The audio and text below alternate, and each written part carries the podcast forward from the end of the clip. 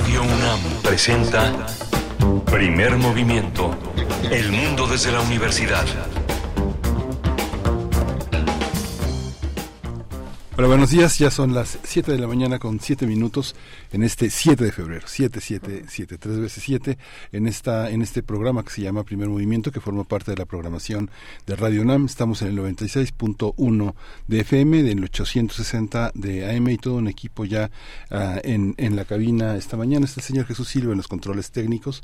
Está Jimena Alemán, está en el servicio social junto con Eduardo Castro haciendo, haciendo, haciendo una, una, un par una dupla muy importante que respalda también el trabajo en cabina que hace Rodrigo Aguilar en la, en la producción ejecutiva y mi compañera Berenice Camacho al frente de la conducción. Querida Berenice, buenos días. Querido Miguel Ángel Quemain, muy buenos días. qué gusto, qué placer estar con ustedes. Mitad de semana también, además, miércoles 7 de febrero, iniciamos esta emisión matutina de Radio UNAM. Vamos a tener en unos momentos para iniciar esta emisión una conversación con Hubert Matiua. Él es poeta tlapaneco, es licenciado en Filosofía y Letras por la UAG, eh, por la Universidad Autónoma de Guerrero eh, y en Creación Literaria por la UACM y estará con nosotros para hablar del el proyecto Gusanos de la Memoria. Es un proyecto cultural, editorial también de la región de la Montaña de Guerrero, un colectivo que trabaja en talleres de creación literaria y otras actividades culturales, de, también eh, de recepción de las comunidades originarias de la región. Y bueno, ahora da un paso, un paso más en la construcción de la casa residencia artística Gusanos de la Memoria y los detalles estaremos comentándolos para ustedes con Uber Matiugua en un momento. Y vamos a tener en, eh, en, el, en, la, segunda hora del primer movimiento el tema de Namibia, la muerte del presidente Hage Geingob. Eh, vamos a tratar el tema con la doctora Hilda Varela, doctora en ciencia política por la UNAM, especialista en política contemporánea e historia política de África. Será una segunda hora de temas internacionales porque también hablaremos sobre lo que ocurre en Estados Unidos con el posible y las intenciones de cierre de frontera con México para las personas migrantes. Estaremos conversando sobre esto que, eh, bueno, que que, ha declarado el ya de unos días atrás el presidente de los Estados Unidos, Joe Biden, eh, lo que ocurre en, en consonancia con el Congreso de los Estados Unidos. Vamos a conversar con la doctora Elisa Ortega Velázquez. Ella es investigadora titular y coordinadora de la línea de investigación institucional de promoción y protección de los derechos de la infancia y del seminario Estudios Críticos del Derecho y Migraciones en el Instituto de Investigaciones Jurídicas de la UNAM. Vamos a tener la poesía necesaria hoy en la selección musical y literaria de Berenice Camacho. Todo listo para la poesía y no se pierdan la mesa del día. Hablaremos del nearshoring y el impacto sobre la inversión extranjera. Es un, un, un estudio, un, un, estudio que recién en enero pasado eh, publicó el Instituto Mexicano para la Competitividad, un estudio que habla sobre esta práctica del de nearshoring y bueno, pues tendremos los elementos para entender este fenómeno eh, de relocalización, re, relocalización de las cadenas productivas a países cercanos cercanos a los países productores. Así es que bueno, pues eh, estaremos conversando sobre esta cuestión y este estudio del IMCO con Natalie Hernández, investigadora de ese mismo instituto. Y vamos a cerrar esta edición con el crisol de la química, el colágeno o el pegamento de la trenza triple. Esta sección la hace posible Plinio Sosa, eh, académico de tiempo completo en la Facultad de Química, dedicado a la docencia y la divulgación de esta ciencia. Y siempre nos mantenemos atentos a sus comentarios en redes sociales. Recuerden, nos pueden seguir y también escribir en arroba PMovimiento en la red social de Twitter, ahora X, y también en Facebook, Primer Movimiento. Nos gusta mucho recibir sus comentarios, hacer comunidad a través del diálogo cada mañana y bueno, hacerlo así con estas posibilidades digitales y tecnológicas. Vamos con música, vamos, vamos. con una primera una primera canción. Totó la momposina sugiere que prendan la vela y eso tenemos nosotros prendido, eso. la vela. Vamos. した。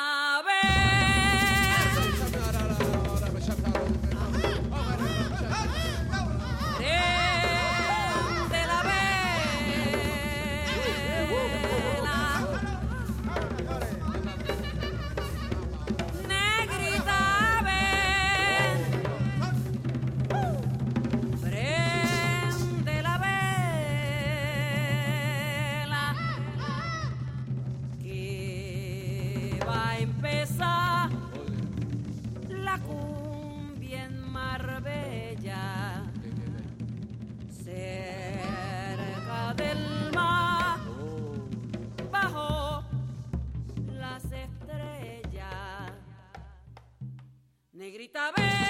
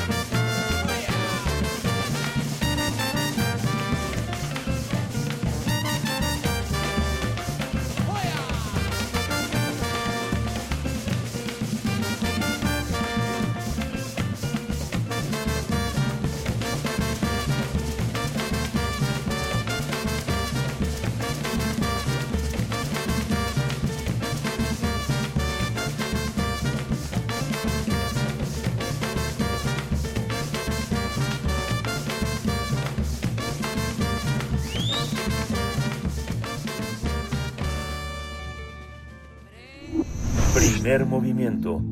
Hacemos comunidad con tus postales sonoras. Envíalas a primermovimientounam.gmail.com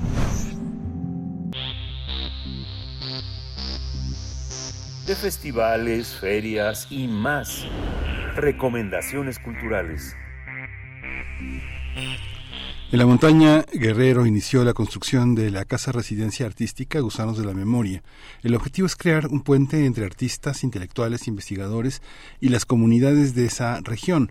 De acuerdo con la organización Gusanos de la Memoria, este espacio servirá como resistencia artística, como residencia artística para las juventudes e infancias donde se impartirán talleres, intercambios de saberes, como literatura, música, fotografía, pintura, teatro, filosofías, entre otros. La Casa Residencia Artística Gusanos de la Memoria estará ubicada en la comunidad de Llano de Eno, en el municipio de Malinaltepec, en la zona de la montaña de Guerrero, donde se concentra la mayor parte de la población indígena de esa entidad.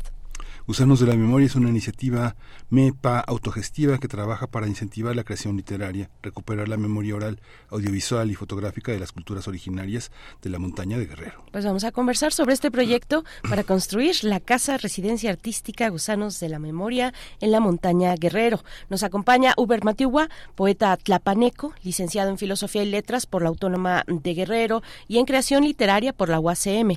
Él es maestro en Estudios Latinoamericanos por la UNAM, columnista del filosofar, filosofar MEPA en Ojarasca, el suplemento de la jornada. Uber Matiuhua, qué gusto eh, coincidir, estar con, con, la audiencia y contigo esta mañana, mitad de semana. Bienvenido, Hubert. Gracias, un gusto siempre estar con ustedes y saludos a todos los que nos escuchan. Gracias, Hubert. Dice que si la montaña no va a Mahoma, Mahoma hace la montaña ahí en la montaña de Guerrero, ¿no? Sí, Cuéntanos cómo está, cómo es esa montaña que está creciendo ahí. Bueno, pues acá, este, la montaña como siempre, ¿no? este, pues hay de todo, ¿no? Entre todo esto, cosas que, este, suceden siempre, las noticias de la montaña son este el narcotráfico, la violencia, pero también estas otras noticias, ¿no? Esta forma en que nos estamos organizando para crear este espacio y poder trabajar desde nuestra lengua, fortalecerla, sobre todo con los jóvenes, porque pues se está perdiendo muchas cosas con todo lo que se está hegemonizando la, la lengua, la forma de vida, y pues queda seguir fortaleciendo, luchando desde ese espacio. Sí, Hubert, cuéntanos un poco más sobre la diversidad eh, lingüística cultural de Malinaltepec, el municipio donde se encuentra, como hemos dicho, eh, Llano de Eno, donde estará la Casa Residencia Artística Gusanos de la Memoria. Cuéntanos un poco de, esa vida, de lo que has encontrado tú a lo largo de, porque bueno, la Casa eh, el, em, Gusanos de la Memoria ya tiene un recorrido hecho en, en tallereos literarios con las comunidades, con los niños, las niñas, los jóvenes. Cuéntanos un poco de lo que has encontrado en este camino, en esta experiencia sobre esa diversidad lingüística y lo que se ha ya lo que lo que ha salido, digamos, a partir de Gusanos de la Memoria, publicaciones. Cuéntanos un poco.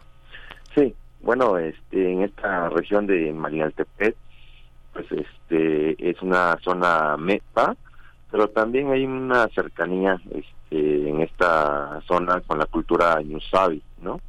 Ahí este compartimos territorio con los Ñusabi y, los Mepa y este y en esta zona pues es una zona dentro de, de, la montaña muy muy rica en muchos aspectos en este en siembras de maíz de café no es un clima un poco este no tan frío, poco templado, si se permite pues que exista como el café y otras cosas que se dedica la gente para sostenerse, Y este este lugar de llano de Eno, justo este como decías, nosotros hemos tenido ya un camino largo este trabajando en las escuelas. Por eso escogimos esta comunidad para hacer la casa residencia Gusanos de la Memoria, porque es una una región un poco estratégica, ¿no? Este, de aquí hasta Tlapa de Comofor son dos horas, ¿no?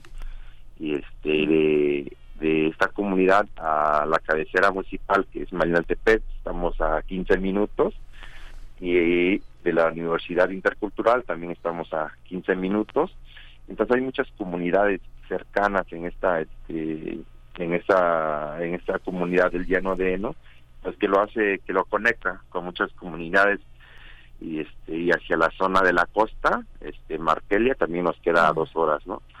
Entonces, este, nosotros escogimos esta comunidad justo porque cubre una amplia parte de la población para poder trabajar con los jóvenes, pero no nada más con los jóvenes, sino también con, con la gente, ¿no? Este, en general, poder trabajar y fortalecer justo la, las, las artes, la creación, desde adentro, desde nosotros, desde nuestra propia perspectiva, obviamente en diálogo con creadores de más experiencia de, nuestro país y del extranjero quienes se puedan sumar a, esta, a este proyecto. Sí, te voy a contar una anécdota. Cuando empezaba el FONCA, el FONCA del que tienes ahora una beca dentro del Sistema Nacional de Creadores, eh, le dieron la beca al escritor Salvador Elizondo, ¿no? Entonces era tan tanta la tanta la oposición, tan era tan cuestionado que llevaron a varios escritores a Canal 11 a hacer entrevistas sobre el tema y Salvador Elizondo dijo, "Estoy usando el dinero de mi beca para una obra." Y, le preguntaron, ¿y qué obra es? Y estoy haciendo un cuarto en mi casa para poder estar aislado, porque nunca puedo trabajar. Y entonces Flores Olea lo regañó. Dijo, es que para un creador tener una infraestructura que le permita hacer lo que quiere es fundamental.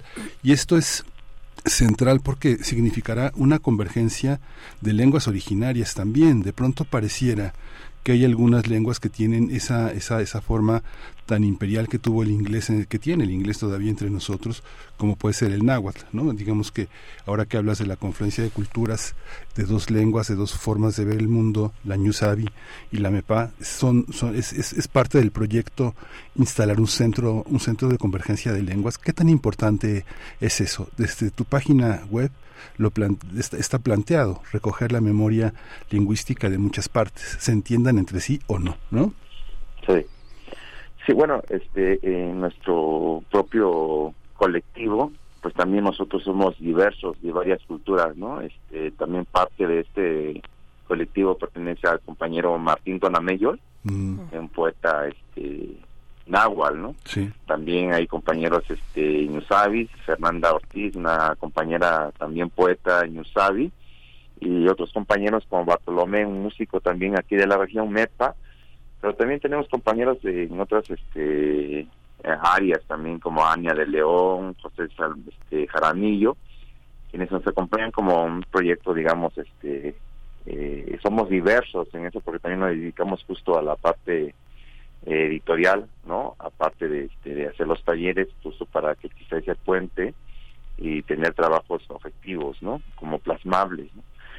Entonces, justo que desde nosotros somos diversos, pues nos damos cuenta que es muy necesario el diálogo entre nosotros, ¿no?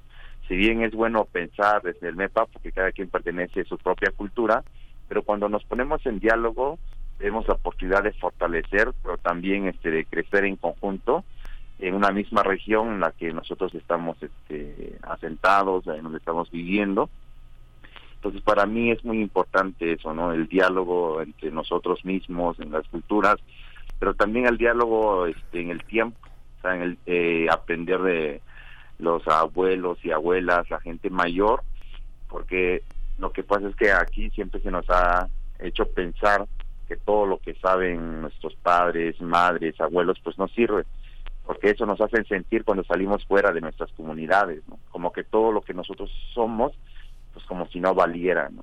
Entonces regresar y trabajar con los jóvenes y regresar a nuestra memoria, este, recuperar historias de nuestro pueblo, este, enseñanzas, fortalecerlos, pero a la vez crear desde nuestra propia lengua, eh, nos va a permitir a pensar nuestra identidad, el valor de nuestra lengua, el entorno, tomar conciencia de, de este territorio y lo que hace falta por seguir trabajando estos temas.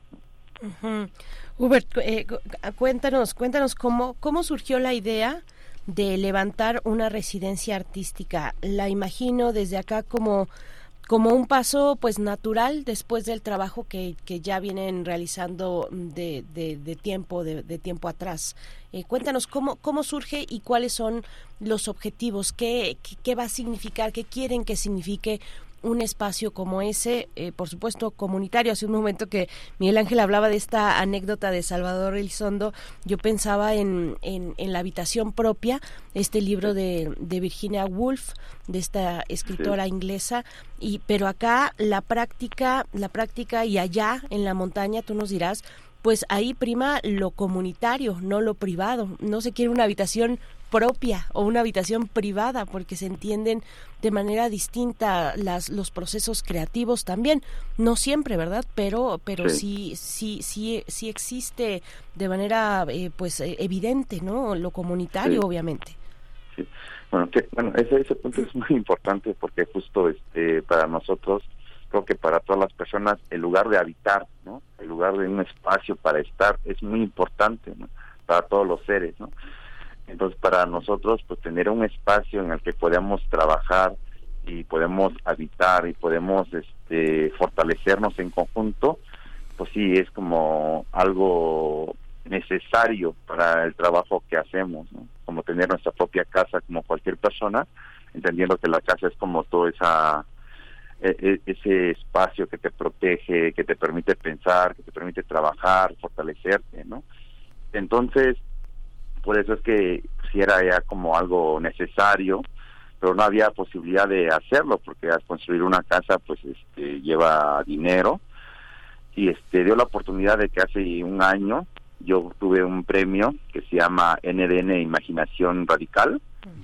Y ya este, entre los compañeros pues decidimos eh, usar ese premio para construir nuestra casa, ¿no? Para empezarla. Sin embargo, este, también decidimos que la casa la queríamos hacer con materiales locales, entonces la vamos a hacer de adobe, ¿no? justo porque este hay un desplazamiento también en la manera constructiva, ¿no? Entonces, donde se construyen casas de materiales con la idea de que este eh, perduran más, pero para construirla sale bastante caro, casas que terminan siendo inhabitadas porque la gente se va al norte o a otros trabajos para poder construirla. Entonces un desplazamiento cultural, pero nosotros hemos decidido este, hacerla de adobe justo para reivindicar nuestra propia historia y, la manera constructiva que se hace aquí en, la, localidad, ¿no? En esto pues hemos buscado alianzas, tenemos la este, asesoría arquitectónica de una organización que se llama Cooperación Comunitaria, que justo se han dedicado a, este, revalorar, a trabajar eh, las otras formas de construcción que existen este, aquí en la región de la montaña y entonces con ellos hemos este, así hecho vínculo, ¿no? Pero sin embargo todo lo que tenemos nosotros pues es un, este, un fondo en el que pues eh, no nos va a alcanzar para todo el objetivo que queremos, por eso también estamos pensando próximamente empezar una campaña de fondeo a sumar esfuerzos para este que nos puedan ayudar la gente que comparte nuestro sentimiento hacia las lenguas para sumar esfuerzos y lograr este terminar nuestro objetivo de tener esta casa que al final de cuentas va a ser para todos, ¿no? Va a ser para todos los creadores que este, necesiten un espacio para trabajar en diálogo con las comunidades, pues va a ser para todos, entonces va a estar en función de un espacio, no nada más de adentro de la comunidad, sino sino también de afuera, ¿no? Para los otros compañeros, ¿no? Y esta, esta, esta manera de situarse en, en, en la región, ¿qué, qué, eh, qué resultados ¿Qué resultados has visto, digamos, con todo este trabajo que has, que has hecho de reunir eh, compañeros de distintos orígenes, de distintas regiones? ¿Cómo ha ido funcionando al interior de la comunidad? ¿Cómo, ¿Cómo te ve, cómo sientes que eres visto por la comunidad cuando te quedas, cuando decides quedarte y, y, y no buscar esto que entre comillas llamamos un, un mejor rumbo, ¿no? Un rumbo que consiste justamente en el olvido de todo lo que estás defendiendo. ¿Cómo te ve la comunidad? ¿Cómo empiezan a creer en esa parte que, que tú representas de alguna manera, que es lo artístico? Lo artístico es una manera de vivir, no es algo separado como nos pasa a nosotros en lo urbano, ¿no? Que hay unos artistas y unos que trabajan, unos que estudian y unos que crean, ¿no? ¿Cómo, cómo se vive ahí? Yo creo que una de las cosas muy importantes que, bueno, desde la experiencia, ha sido como tener la constancia un trabajo, ¿no? Porque en un principio cuando uno pues dice, yo quiero trabajar tal tema, este, la, la gente de la comunidad pues un poco, este, un poco duda, ¿no? Un poco duda que pueda existir este, personas que estén trabajando y revalorando la lengua cuando lo que se pretende es este, dejar de hablarla y dejar de pensar desde esta lengua, ¿no? Por lo general hemos tenido mucha alianza con la gente mayor porque ellos como que se dan cuenta de la pérdida que está pasando la lengua, ¿no? Entonces como que hemos tenido mucho apoyo, pero sobre todo la constancia del mismo trabajo, sobre todo que el trabajo que hacemos ya quede plasmado este en algunas antologías o estén representados en alguna fiesta de la comunidad, como que leer algunos poemas, este, con los jóvenes, como que ver cómo los jóvenes también voltean a mirar su lengua como una herramienta para expresarse y eso ya se hace como un evento cultural en la región entonces ya nos vinculan con ese tipo de trabajo y la gente empieza a tenernos este más confianza se empieza a tener más apertura para trabajar estos temas empezamos a trabajarlo desde este desde la lengua pero también estamos orientando a, a fortalecer la lengua no nada más nuestra lengua sino que justo toda esa dinámica que existe cuando uno sale fuera de la comunidad este toda la violencia de la afuera pero trabajar para todo eso pues este es, es muy necesario no de hecho nosotros pensamos que lo que hacemos en gusanos a la memoria es como si fuera un atajo de tiempo porque justo queremos trabajar temas de las que nosotros cuando éramos niños no tuvimos oportunidad de hacerlo no tuvimos oportunidad de que alguien nos enseñara nuestra propia lengua que alguien nos enseñara a componer canciones en nuestra lengua y sufrimos mucha violencia afuera de nuestras comunidades pero ahora nosotros decidimos regresar justo para trabajar con los jóvenes, al menos cuando salgan afuera de sus comunidades, ellos tengan al menos su lengua, sepan que vale la lengua y pueden expresarse en su propia lengua donde quiera que vayan, ¿no? Es un poco regresar en el tiempo de lo que nosotros no tuvimos, pero también eso es lo que nos mueve, es mucha voluntad de, de ver nuestra propia historia reflejada en la historia de todos los niños de la montaña, eso es como lo que nosotros nos mueve para seguir trabajando, ¿no? Y con quien hace las cosas de corazón, yo creo que también permite fortalecer eh, con la gente, ¿no? O sea, va teniendo confianza en nosotros y, en el arte que hacemos, ¿no? En la música, en la poesía. Es necesario voltear a mirar eso porque en un principio lo que pensaba era así como, ah, sí, poesía, canciones, un poco este, extrañados la gente también, pero yo creo que con la constancia, ya poco a poco, pues también estamos permitiéndonos a pensar desde nuestra lengua y ya con el tiempo pues también este los demás se van sumando eso que yo creo que después se van a ir sumando poco a poco más personas ¿no?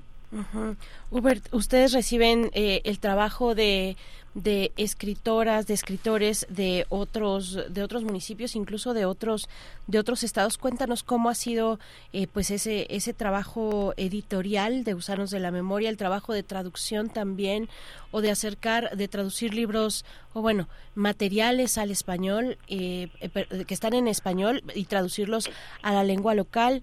Eh, cuéntanos un poco de ello. Y me, y me, llamaba también la atención ahora que hablando de, de, de, la, de las migraciones, de la extranjería, de, del salir de la comunidad, incluso también a ti te tocó, eh, eh, lo, dijimos en la introducción, tú has estudiado en otros estados de la República, en la, en, en la capital del país, también en, en, la UNAM, aquí estudios latinoamericanos. Te, te tocó, digamos, ante una comunidad celosa de sus integrantes, ¿Te tocó atravesar alguna situación de, de, de, reintegrarte a la comunidad por algún momento, por algún tiempo? Sí, sí, me tocó este justo, ¿no? Este, el, trabajo de que nosotros hemos hecho de, de convocar a los jóvenes a, a escribir en su propia lengua a nivel nacional con el premio este, de creación literaria en lenguas de México. Este, ya llevamos ahorita este, cuatro antologías, ¿no? Entonces, este, lo que nosotros queremos ahí es justo tener una memoria de lo que piensan y sienten eh, los jóvenes en sus propias lenguas. Entonces, ahorita ver este, ya cuatro antologías, ver cuatro años, pero ver aquí a unos 10, unos 15 años, yo creo que tendremos más bien un archivo, una memoria viva de lo que se siente desde la propia lengua, un, también una escritura ¿no? que sucede en el tiempo y podemos ver, pensar en conjunto qué es lo que están pensando, qué es lo que están sintiendo con su propia lengua, qué violencias están viviendo, sintiendo los jóvenes yo creo que eso es como el trabajo que estamos este, buscando este, tener esa memoria, por eso es que ya hemos hecho todas estas antologías, ¿no? Y la experiencia este, ahí ha sido una experiencia pues que se han sumado muchas personas, maestros este, en Chiapas, por ejemplo, que ya trabajan eh, este, el tema particularmente para concursar en el, en el, este, en la convocatoria, trabajan en conjunto con sus este, alumnos, ¿no?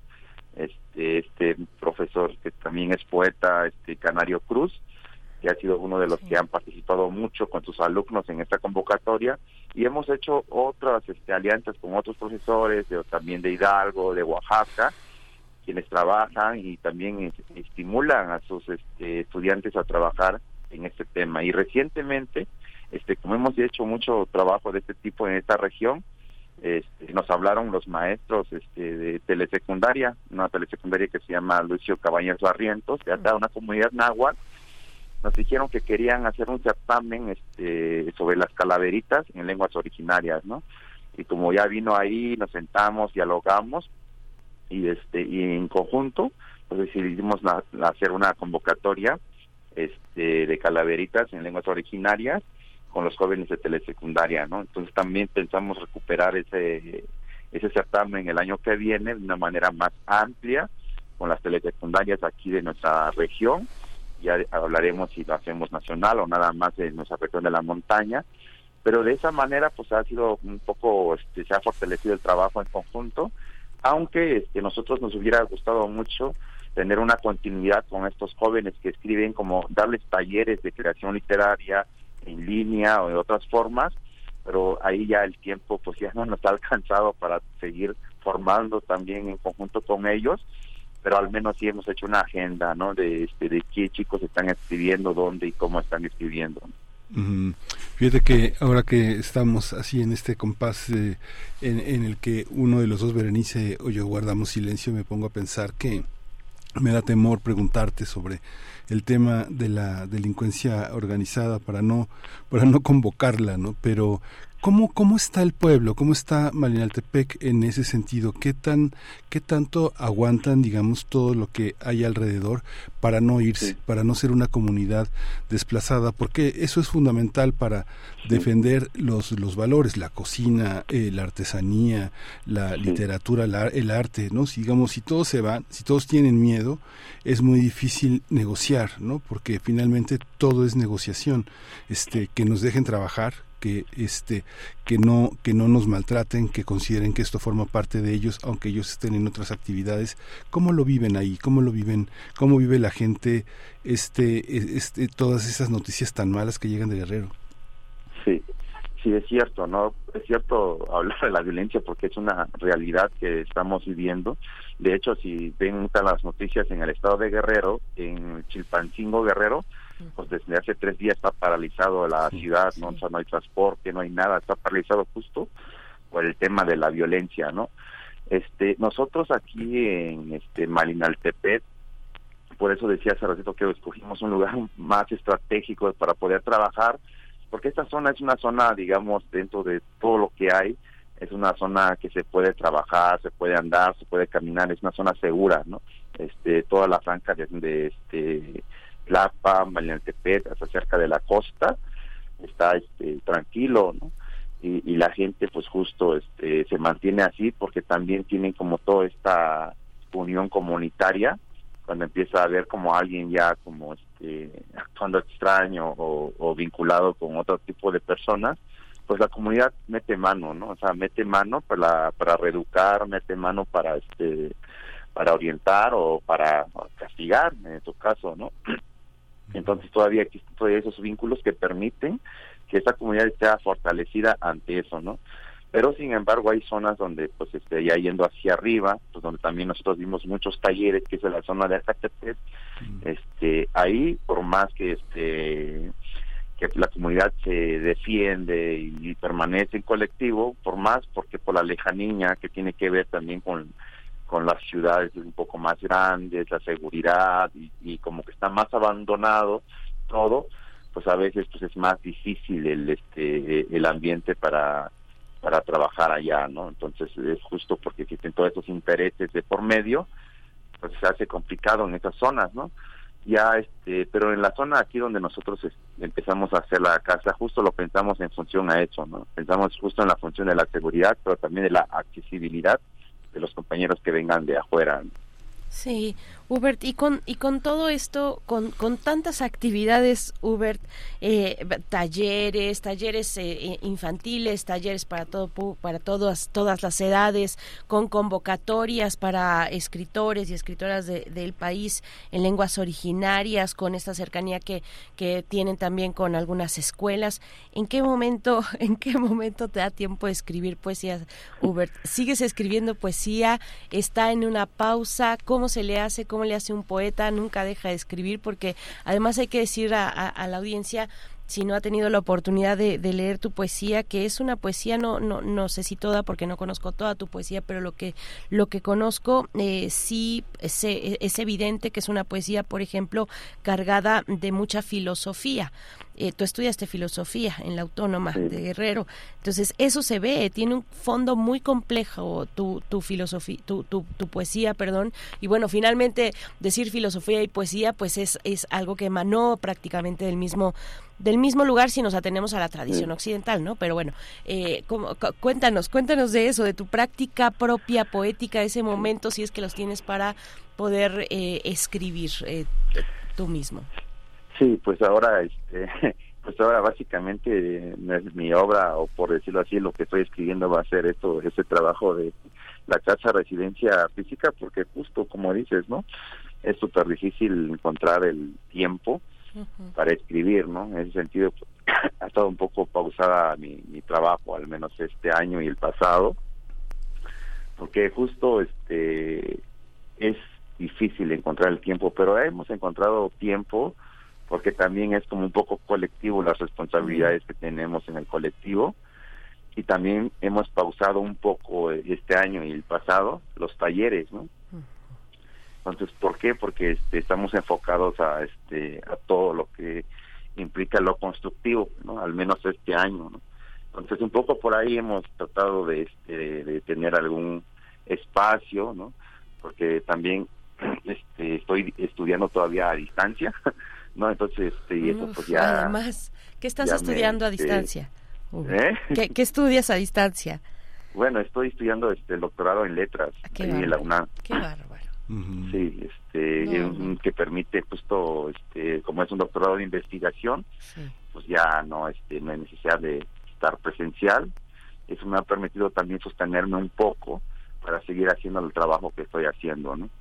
Sí, es algo también este eh, importante el tema, digamos ya profundizar en ese sentido en el tema en el tema de la lengua es complejo, digamos, ustedes tienen muy cerca eh, a Ñusabi, que la, eh, los em, este, mixtecos de la, de la montaña de Guerrero son bastante distintos de los de, este, de los de la parte eh, de, pues de todos los mixtecos en realidad de toda la, parte cercana a Puebla la más cercana a Tlaxiaco toda esa parte. Son cinco lenguas distintas y, y tienen y tienen conflictos. Ustedes en la configuración lingüística de MEPA tienen nueve variantes. ¿Cómo, ¿Cómo se resuelve eso? ¿Cómo se llega a un acuerdo? A veces, a veces los conflictos territoriales se sostienen en una, en una manera de hablar, el MEPA, o sea, o el, o el mixteco. De pronto son, uno encuentra conflictos por el agua y están separados por las variantes, ¿no? Es algo, ¿cómo se resuelve? Es eh, eh, tratar de resolverlo, tratar de entenderlo, aunque suene de alguna manera un poco romántico, es como una tarea de paz yo creo yo creo que ahí justo estas diferencias no este lo que nosotros hemos eh, visto o hemos hecho es que dialogando no a veces nos ponemos de acuerdo más bien dialogando sobre lo que nos es común.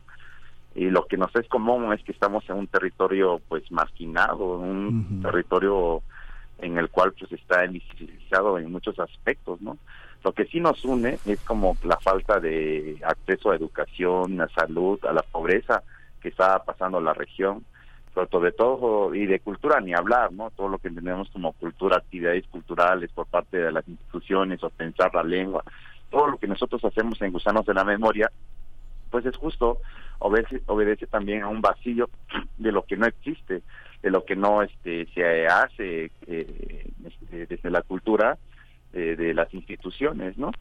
Entonces yo creo que hay un hay algo más importante de fondo que esas diferencias que es justo la parte que nos une como la montaña como una región pues que está siendo este invisibilizada afectada en muchas maneras no y sin embargo bien como dices no es muy difícil a veces ponerse de acuerdo porque los conflictos territoriales pues llevan a este asesinatos muertes por generaciones en generación por generación no por eso es muy importante trabajar con los jóvenes, justo para ver este, los puntos que nos unen en vez de ver los puntos que nos dividen, ¿no?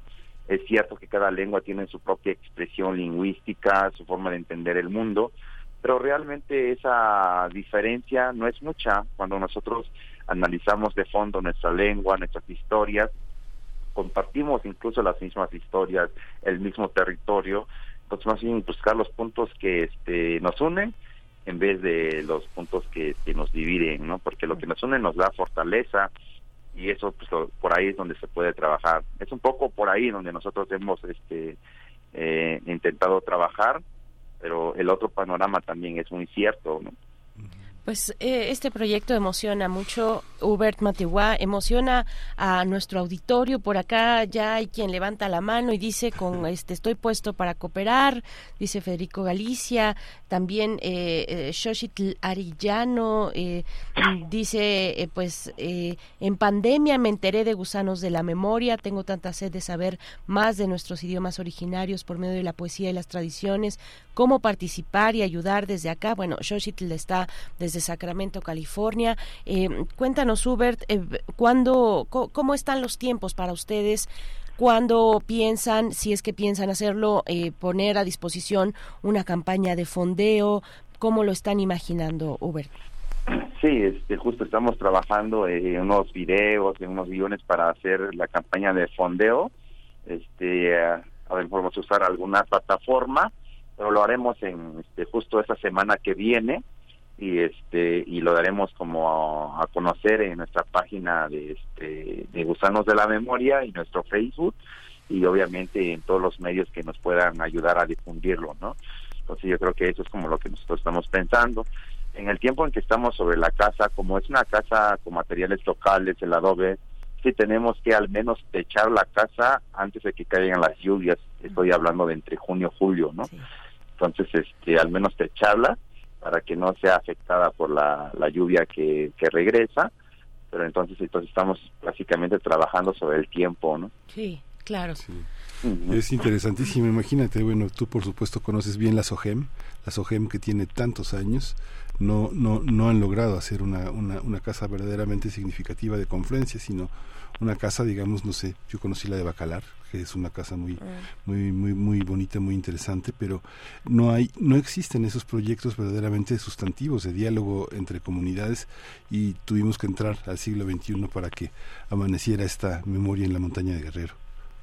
Así es, bueno, pues Uber Matihuá, muchas gracias cuenta por supuesto con, con este espacio también que ya somos somos este amigos de, de tiempo atrás. Hubert espero que así tú lo consideres también. Y, y bueno eh, para cuenta con nosotros para para invitar en cuanto salga la convocatoria que podamos recordar a la audiencia eh, a través de estos micrófonos de la misma. Y bueno ya desde ya has, has comentado la, la ubicación en Facebook como en su página de, de internet Gusanos de la Memoria y ahí pues para seguirles, para, eh, para seguirlos en Facebook y no perdernos los detalles. Hubert, fíjate que para cerrar contigo esta charla queremos escuchar una, una poesía tuya eh, que se encuentra alojada en Descarga Cultura UNAM y se trata, se trata del el poema La Casa Ah, ¿Quieres, para despedirnos y para despedirte de la audiencia, eh, hablar un poquito de este poema, mm, mandar un saludo a la audiencia y nosotros, por supuesto, mandamos un saludo a la montaña hermosa y húmeda y, bueno, pues tan bella de Guerrero? Sí, pues este, muchas gracias y este sí, un saludo a todos los que nos escuchan, a los amigos y amigas que nos escuchan, que siempre a veces me escriben, ¿no? Que me están escuchando, ¿no? Ese, los compañeros ahí de la Ciudad de México y de otras partes, pues un fuerte saludo, ¿no? Y este, a todos los compañeros creadores, artistas, escritores, pues este, los invito a, a sumarse a este proyecto porque va a ser posible solamente si lo hacemos en colectivo y en conjunto, ¿no? Y este, y este poema que es sobre la casa, pues justo trata sobre este sobre cómo muchas veces a la gente que este que empieza a reivindicar sus derechos aquí en la región de la montaña pues todo lo que este pagan a veces es estar en la cárcel no por eso la casa es como como habla de, de los presos políticos de la montaña no es un poema que habla sobre sobre esa situación que también vivimos aquí en la región no donde existe mucho abuso de poder no solamente eso sí pues muchas gracias, Uber Matihuá. Mucho, mucha suerte, mucho éxito, largo camino para la Casa Residencia Artística Gusanos de la Memoria en la montaña en Guerrero. Y bueno, la invitación para que se acerquen a Gusanos de la Memoria en su sitio electrónico y en su cuenta de Facebook. Uber, un abrazo hasta allá. Gracias, hasta luego. Un abrazo. Hasta pronto. Son las 7 con 51 minutos. Vamos a escuchar este poema de la autoría de Hubert Matihuá, poeta atlapaneco. Eh, se trata de La Casa.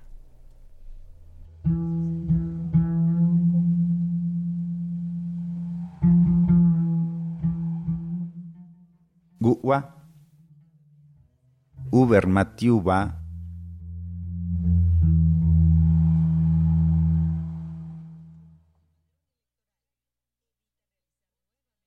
riga guwa di nimba mitsu tiamo nu galo nu ta na lo mi qui di maneni ni ga kuru kwe na idalo nu ta shinyalo sho pe so hinala tiya sho boya la na ge wa shindu yala shtwa he vida neinya hamishina khamba nanu go kuinala aguala hodainai shenbiña, ika jnko muñá jun xo kajmáa jnka ri na'ka tsjuṭala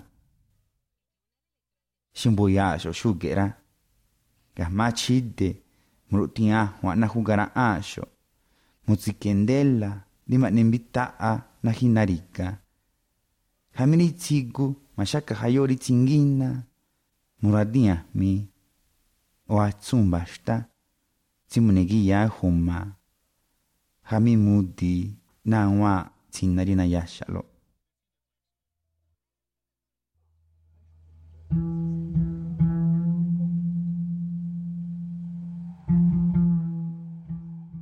La casa.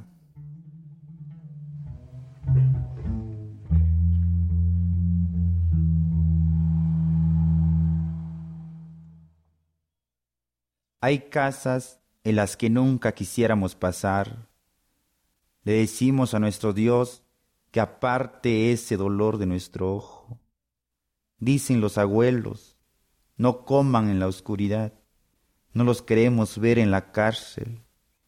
Si miran al conejo en la madriguera, o en el camino les cruza la Marta, vengan con somiate para trabajar con las palabras que vienen sobre ustedes. Si nos vieran ahora, con machetes, romperían los fierros que nos esconden, quemarían velas para alumbrar esta oscuridad y para que los años no traigan la desesperanza, sacrificarían dos o tres gallos para regar la memoria y se siembre en tu vientre la cicatriz que nos mira.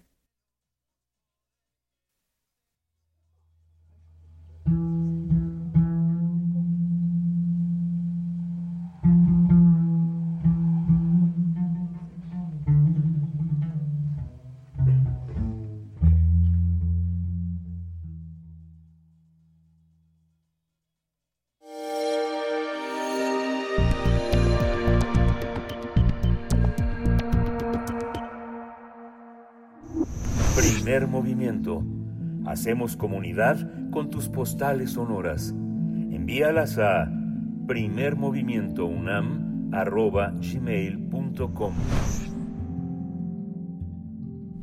Una buena noticia antes de irnos a la música del corte, bueno, previa al corte, la música de cierre de esta hora. Bueno, la buena noticia es que ya está el nuevo número de la revista de la universidad, ya está en línea este nuevo número dedicado a la desigualdad. Esa tal vez sea la mala, la mala noticia, de hecho.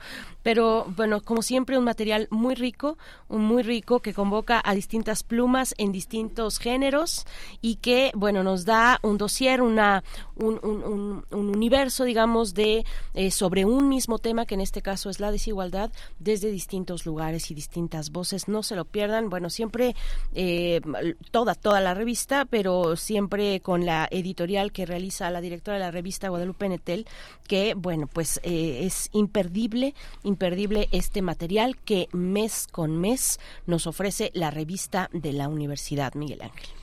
Sí, es un número muy, muy interesante. Hay, hay muchas este, colaboraciones. Eh, hay una entrevista eh, de alguien que nunca da entrevistas, que es Coral Bracho, que es una entrevista que le hace un par, que es eh, Juan Ramón Ibarra, que es un poeta del norte, que hace un diálogo, Jesús Ramón Ibarra, que hace un diálogo muy interesante con Coral. Viene también un, un trabajo muy, muy, muy interesante de, de traducción de José Luis, ay, se me fue José Luis de Veracruz, Ay, es un es, es, un trabajo muy muy de la Universidad de Veracruz tal vez de la Universidad Veracruzana. José Luis Rivas mm. que también es un es un es un trabajo muy fino. José Luis había dejado de traducir mm. y ahora se eh, empeña en hacer un trabajo muy muy muy muy fino que ya verán ya verán ustedes en, en qué consiste pero también hay una hay una hay una radiografía muy interesante sobre la desigualdad vista desde un territorio interdisciplinario y multidisciplinario. ¿no? se lo pierdan, no se lo pierdan. Revista de la universidad.mx. Estoy por acá buscando eh, el material de Coral Bracho, la entrevista a Coral Bracho. No me la puedo perder. Y ustedes tampoco. Son las 7 con 57 minutos. Vamos a ir con música. Nos vamos al corte, Miguel Ángel. Y de regreso podemos seguir comentando la revista de la universidad. Esto está a cargo de eh, Playing for a Change. Son varios artistas, pero la canción ya la conocen. Chan Chan. Con eso vamos al corte. Thank you.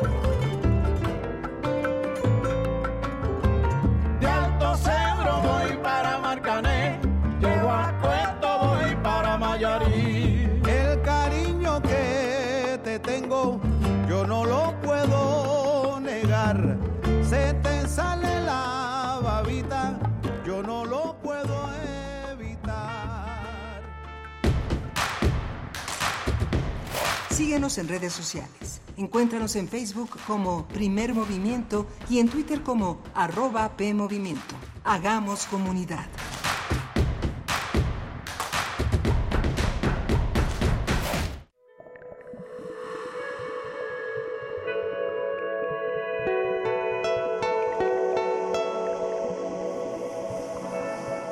Escuchas Radio UNAM.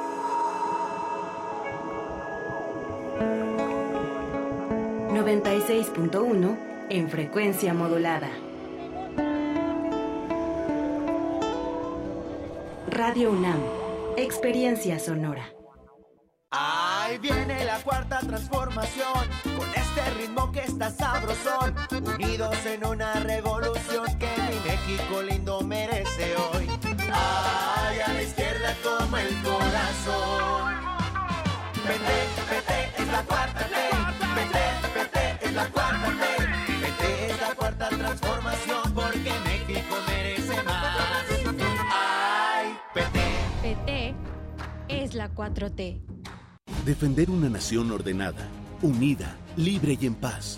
Fue así en la defensa del INE y los poderes de la Suprema Corte. Luchamos por el regreso del Seguro Popular, las estancias infantiles y tener medicamentos para todas y todos. Apoyamos el Fondo de Emergencia de Desastres Naturales y exigimos atención a las víctimas del huracán Otis.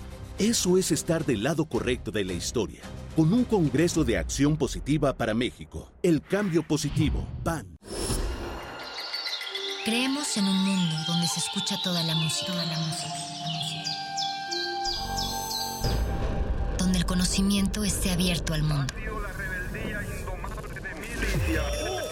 donde se ame de todas las formas. Ese mundo es posible y vamos a pelear por él. Resistencia modulada. De lunes a viernes, de las 20 a las 23 horas, por el 96.1 de FM, Radio UNAM. Experiencia sonora.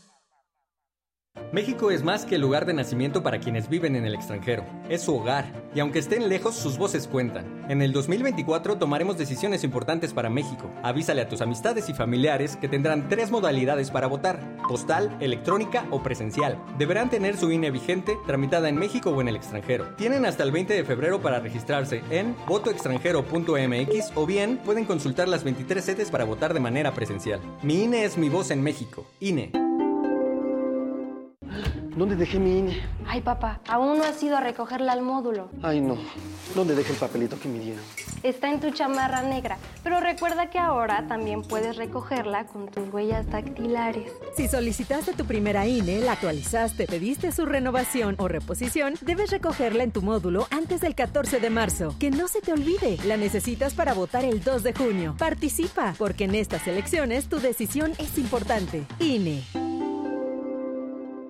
La Orquesta Filarmónica de la UNAM te invita al programa 4 de su primera temporada 2024, que dentro del marco del Festival Internacional de Piano interpretará La Obertura de Luisa, de Guadalupe Olmedo, Los Planetas, de Gustav Holst, y el concierto para piano de Edvard Grieg, con la interpretación de Martina Filiak al piano. Directora Wesper, Catherine Larsen Maguire. Sábado 10 de febrero a las 20 horas y domingo 11 a las 12 horas en la sala Nezahualcóyotl, o FUNAM. Primera temporada 2024. Con cada latido, las mentiras tiemblan. Con cada latido se acerca más la verdad. Con cada latido, los rencorosos tiemblan. Con cada latido, la incompetencia se va. Porque otro México es posible. Con seguridad, sin divisiones, con igualdad. Con cada latido nos acercamos más a la victoria, porque somos millones los que queremos para México un gobierno de verdad. PRD. ¡Arráncate México!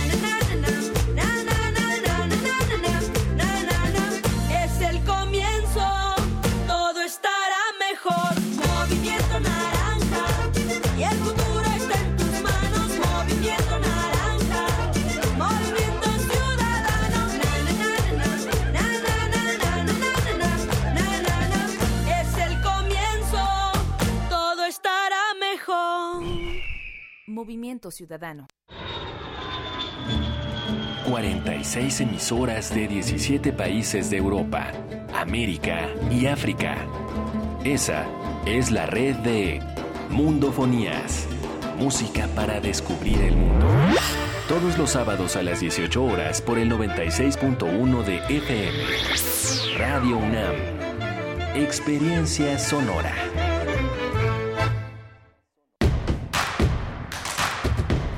Encuentra la música de primer movimiento día a día en el Spotify y agréganos a tus favoritos.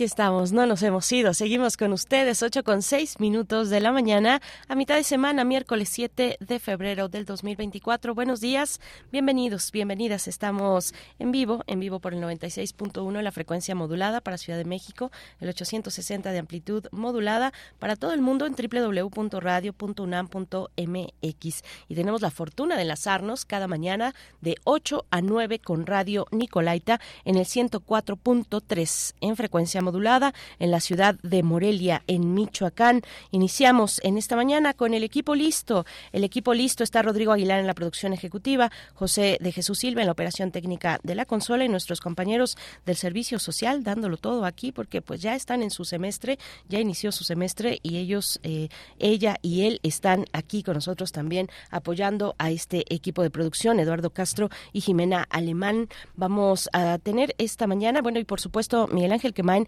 en los micrófonos, que en unos segunditos más vamos a darle eh, un momento de un respiro, eh, en unos momentitos más estará con nosotros, pero tenemos en esta, en esta hora que inicia eh, notas internacionales, un, un, tema en el cual hay que hacer un alto para hablar de la figura de Age Gengop, Gengop este pues eh, presidente, primer ministro también de, de Namibia, mm, pues eh, que un referente, un referente de la unidad de, de Namibia y también de pues de muchos, de muchos aspectos, un luchador social.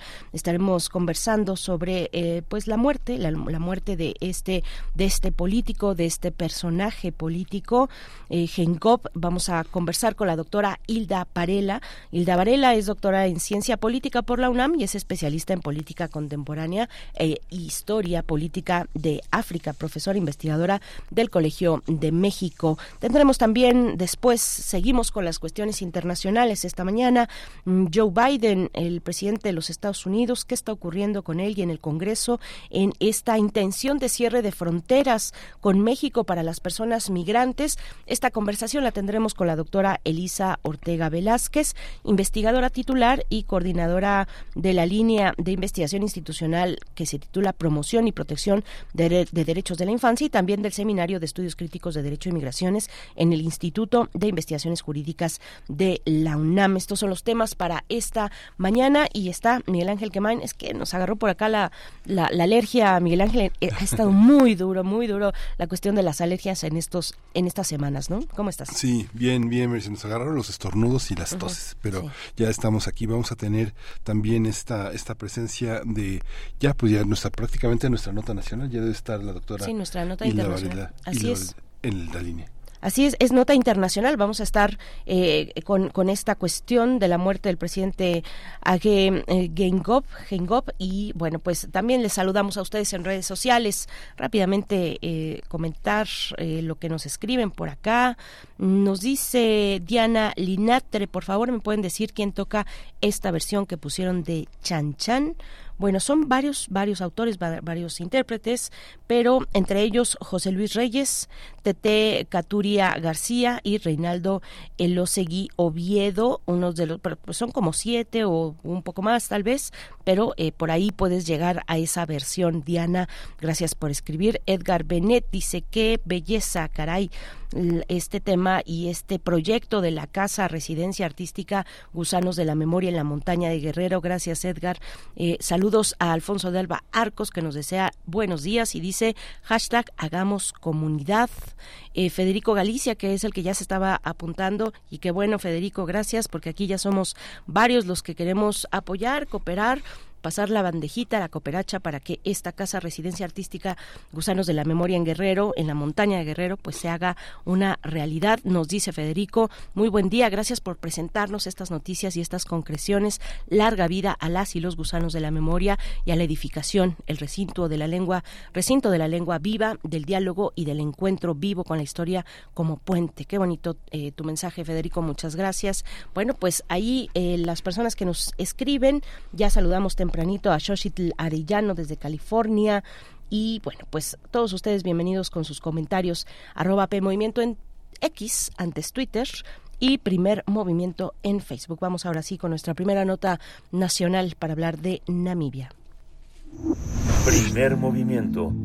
Hacemos comunidad con tus postales sonoras. Envíalas a primermovimientounam.gmail.com Nota del día. El presidente de Namibia, Hage Geingob, falleció a los 82 años luego de recibir tratamiento médico debido a un cáncer que le diagnosticaron y que le reveló en enero.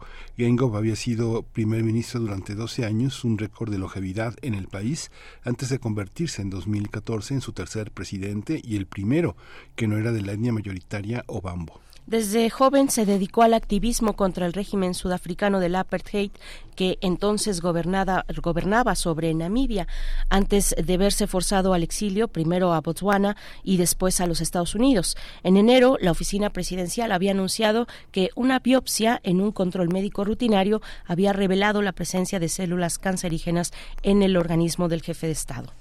Su sustituto en el cargo va a ser Nangolo Bumba, quien estará en la presidencia hasta que se realicen elecciones generales a fines de 2024, en noviembre. Vamos a tener una conversación sobre Namibia y la muerte de su presidente. Este día está con nosotros la doctora Hilda Varela, doctora en ciencia política por la UNAM, una de las grandes especialistas en política contemporánea e historia política de África. Doctora, buenos días, bienvenida. Buenos días, Berenice, buenos días, Miguel Ángel. Gracias, doctora, como siempre, por, por su generosidad eh, y, y prestar su tiempo para hablar de este, de este momento, la muerte del presidente Age Geingob eh, en Namibia. ¿Qué, ¿Qué destacar del legado de este personaje, del papel de este político para ent entender la actualidad de Namibia? Bueno, como ustedes ya lo mencionaban, él muy joven se distinguió como activista eh, estudiantil y por esa razón tuvo que salir al exilio. Primero Botswana, después Estados Unidos y finalmente se quedó en Inglaterra. Y cuando se dio cuenta que la situación política estaba la, el contexto político estaba cambiando en Namibia, regresó a Namibia, su tierra natal. Era un hombre con estudios, tenía un doctorado en ciencia política y en su tesis él hablaba fundamentalmente de democracia y obviamente de su país. Eh, era reconocido como un hombre eh, muy jovial, eh, sumamente alto. Hay veces que uno ve fotografías, por ejemplo, de los jefes de Estado de la SADC, de la Comunidad de Estados de África de la región sur de África y él siempre sobresalía por lo alto y además en que tiene una voz muy muy fuerte muy muy especial era muy amigo a, hacer bromas muy jovial muy alegre en fin. Y una cosa que él pregonó mucho fue durante sus dos gobiernos fue primer electo en 2015 y después en 2019 para una para un último y para un segundo y último periodo. Y una cosa que él hablaba mucho era la transparencia. Él, aunque la Constitución no lo, no lo exigía, él decidió hacer público cuáles eran sus bienes personales, precisamente para evitar cualquier... Él, pensaba que la transparencia era indispensable para la construcción de la democracia en el país. Sin embargo, eh, se habla mucho, por ejemplo, de un hombre, eh, él permitió una gran libertad de prensa, nunca una coacción a la libertad de prensa, eh, se, se, decía que, se practica una democracia abierta, eh, en fin, hay muchas cosas, muchos méritos que se le atribuyen. Sin embargo, en algún momento sí tuvo un escándalo con manejo de dinero. Y fue eh, cuando en la COP, si no me equivoco, del, del 22 o 23, ya no me acuerdo, eh, viajó con su familia y eh, se, se, afirmaba que había viajado con su familia eh, con, eh, con, con gastos del Estado él afirmó que no, etcétera, etcétera, pero digamos, esa es una de las sombras que hay en su vida. De ahí en fuera, bueno, deja un recuerdo grato, un hombre eh, generoso, alegre, eh, que él realmente quería construir una democracia buena en, en Namibia y pues en, en principio, ah, bueno, que hay, hay una cosa importante. Eh, hay preguntas que uno se hace, ¿no? Eh, generalmente se dice que él era, desde el punto de vista político, un hombre bastante impecable. Sin embargo, el partido al que él pertenece y que inició como movimiento de liberación en contra de la ocupación sudafricana y por lo tanto en contra de la parte que está también aplicada en, Namibia, ese, esa organización la conocemos todavía con su nombre del etapa eh, colonial, se puede decir la SWAPO, es la organización del pueblo del sudoeste africano Namibia. Él era miembro de allí.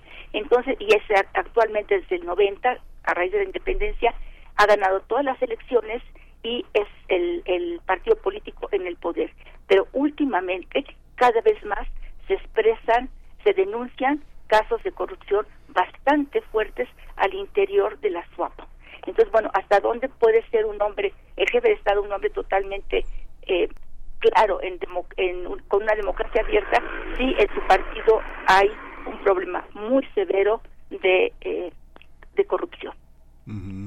Es muy interesante también observar cómo, cómo la presencia alemana está tan fuerte todavía en, en, las en la generación a la que él, él perteneció, justamente eh, no, no recuerdo este en Angolo Mbumba que lo va a sustituir, este se, se llama Henry, Heinrich Klein, ¿no?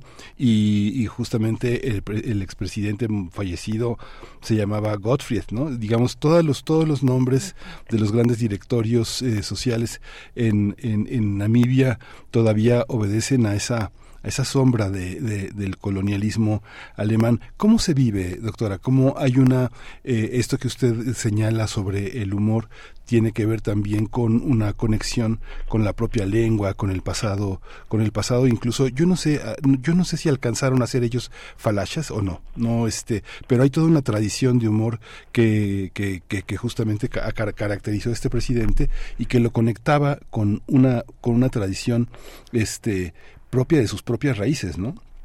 sí, exacto. Este, bueno, aquí es importante mencionar que todavía se sigue, hay sectores que siguen hablando alemán. Mm. El idioma oficial es el inglés, pero hay sectores que siguen hablando alemán y también hay sectores que siguen hablando afrikaans, que es la lengua eh, de los del sector privilegiado de Sudáfrica, históricamente hablando, ¿no? Pero también persisten distintas lenguas nacionales en Namibia. Aquí lo importante es que sigue habiendo una presencia muy fuerte, una influencia muy fuerte de Alemania. Hay una minoría étnica blanca, obviamente de origen alemán, algunos también son de origen sudafricanos, pero estoy hablando de población blanca, es un núcleo muy pequeño en cuanto a la representación de la población, pero acaparan, se estima que el 70% de la riqueza nacional. Entonces implica que hay un, eh, una desigualdad social y económica tremenda entre los sectores privilegiados en el cual predomina ese, ese sector de población blanca y que son amibios, aunque sean de origen alemán, son amibios actualmente, y el resto de la población. Entonces el resto de la población se puede vivir en condiciones sumamente miserables, muy pobres, sin embargo, aquí también es interesante, hay un índice bastante alto de alfabetización y en general de escolaridad, a pesar de esta enorme eh, desigualdad las grandes riquezas, Namibia es un país extraordinariamente rico. Es muy famoso, por ejemplo, por sus parques nacionales. Si no me equivoco, el príncipe Harry cuando se casó se fue precisamente a Namibia. Es de un país extraordinario, de una belleza. Es el único desierto de dunas que corre junto al mar, que es el desierto del Namibia. Y, tiene una fauna verdaderamente extraordinaria. Eh, las Naciones Unidas la tienen reconocida como eh, herencia de la, de la humanidad. Es extraordinario Pero además tiene uranio, diamantes, litio y hace como unos dos, tres años empezaron a descubrir una cantidad impresionante de petróleo. Eh, petróleo a lo largo de todo, de todo el país, petróleo también en la costa y aquí hay un problema bastante eh, delicado y es el hecho de que el petróleo se encontró en una zona que es prácticamente fronteriza entre Botswana y Namibia. Y aquí subrayo que hay una, había una excelente relación entre los dos jefes de Estado. Incluso el primer jefe de Estado en llegar a Namibia a dar sus condolencias fue el presidente Masisi de Botswana. Bueno, entonces en esta zona fronteriza hay un proyecto común de los dos, de, tanto de Namibia como de Botswana, para explotar el petróleo. Esto afectaría a uno de los grandes nichos ecológicos del mundo, no solamente de África, del mundo. Pero además en esa zona eso implicaría desplazar a las poblaciones locales y allí habitan comunidades de uno de los pueblos más antiguos del continente, que es el genéricamente le, le llamamos SAN, aunque SAN es realmente una actividad, pero bueno, para, para evitar eh, términos despectivos que antes se usaba, es preferible llamarlo SAN.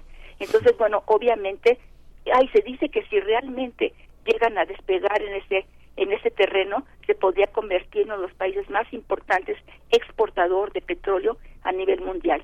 Volviendo otra vez a lo de la influencia alemana.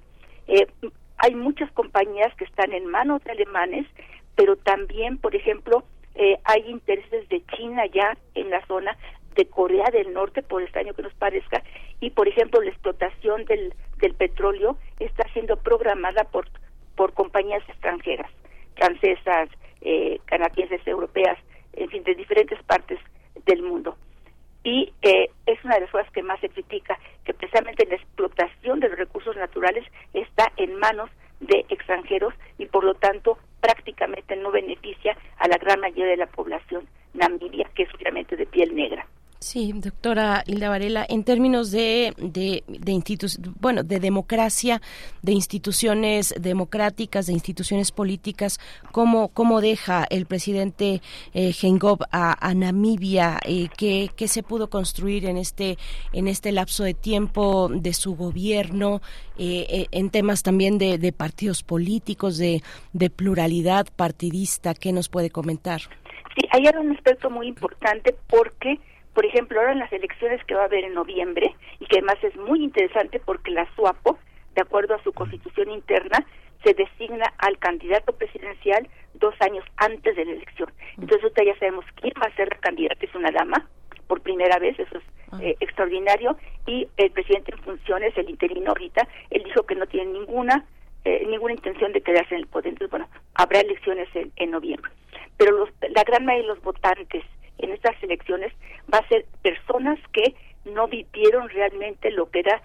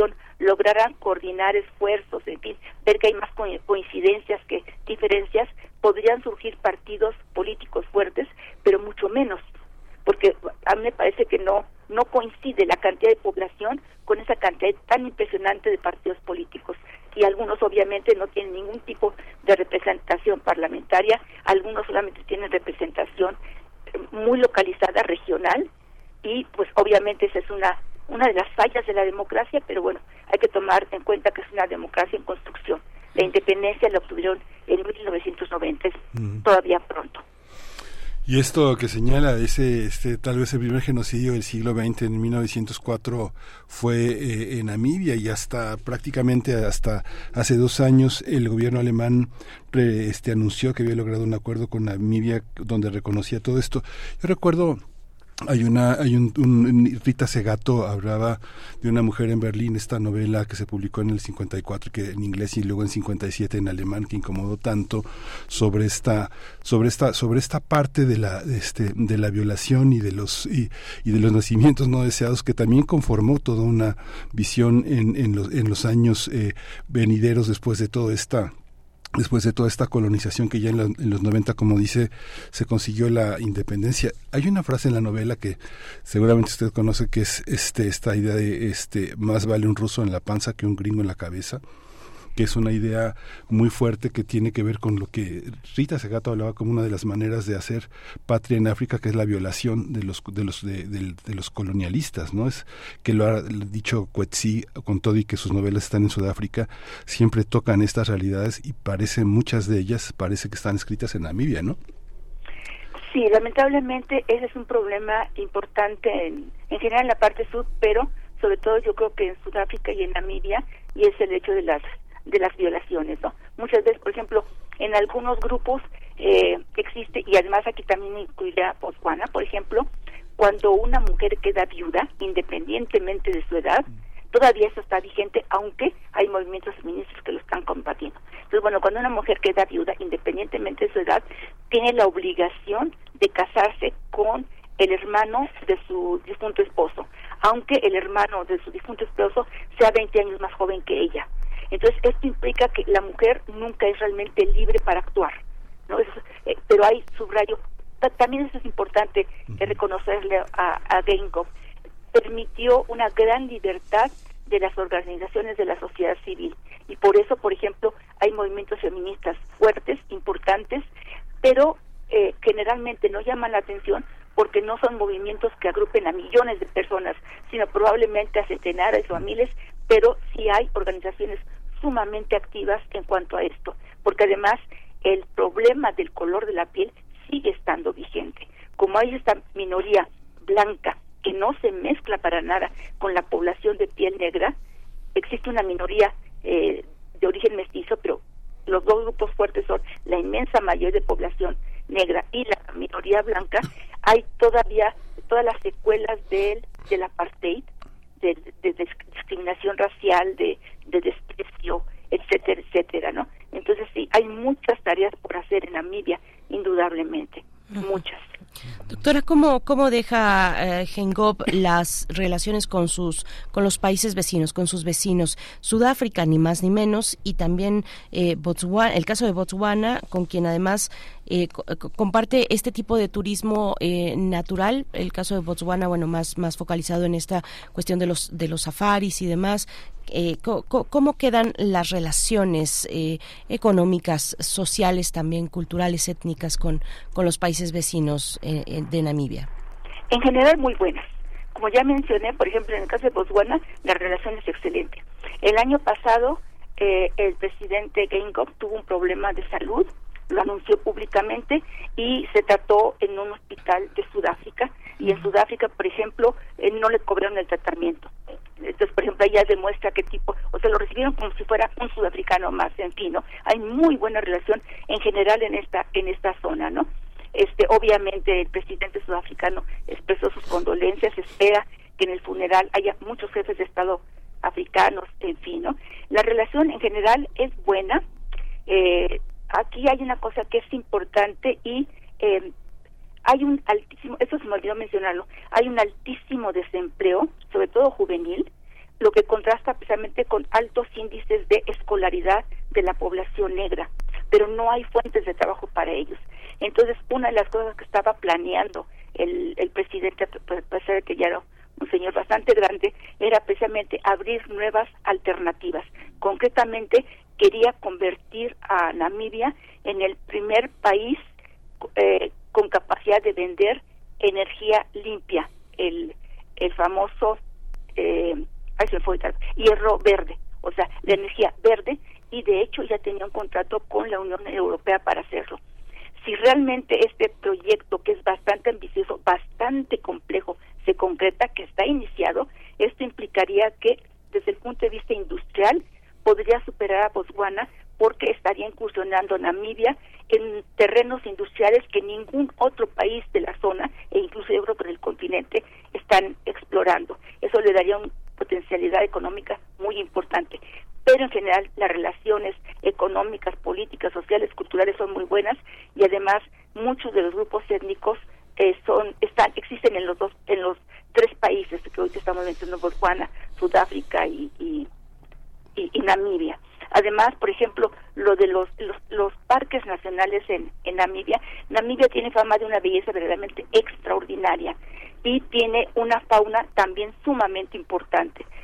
Ahí los, los, los viajes, eh, precisamente para recorrer esta zona, son eh, tremendamente caros, pero en principio no hay oposición. Botswana y Sudáfrica también tienen ese tipo de, de programas turísticos y en principio no ha habido problema con Namibia. Al contrario, hay una muy buena relación, o al menos hasta ahorita ha habido una excelente relación entre los ejecutivos y por lo tanto los gobiernos y la gran mayoría de la población. Incluso hay mucha gente en Namibia joven que va a estudiar a la Universidad de Sudáfrica, en alguna universidad sudafricana. Allí sí, ah, bueno, lo que, perdón, que, que el, el proyecto de petróleo precisamente se ubica muy cerca de una de las zonas eh, más ricas de la de aquí involucraría afectaría a Botswana y a Namibia fundamentalmente, pues está muy cerca de Angola, que es el delta del Okavango, con una riqueza extraordinaria. Y aquí, por ejemplo, otra cosa que también es importante mencionar es que mientras que en algunos países de la zona se ha registrado un eh, lamentable descenso de la población de rinocerontes blancos, en principio Namibia es el único país que está reportando un crecimiento de los de la población de rinocerontes blancos, lo que implicaría que allí hay mucho cuidado, por ejemplo, evitando la cacería furtiva, lo que lamentablemente no se hace, eh, eh, no, hay tanto cuidado ni en Botswana ni en Sudáfrica.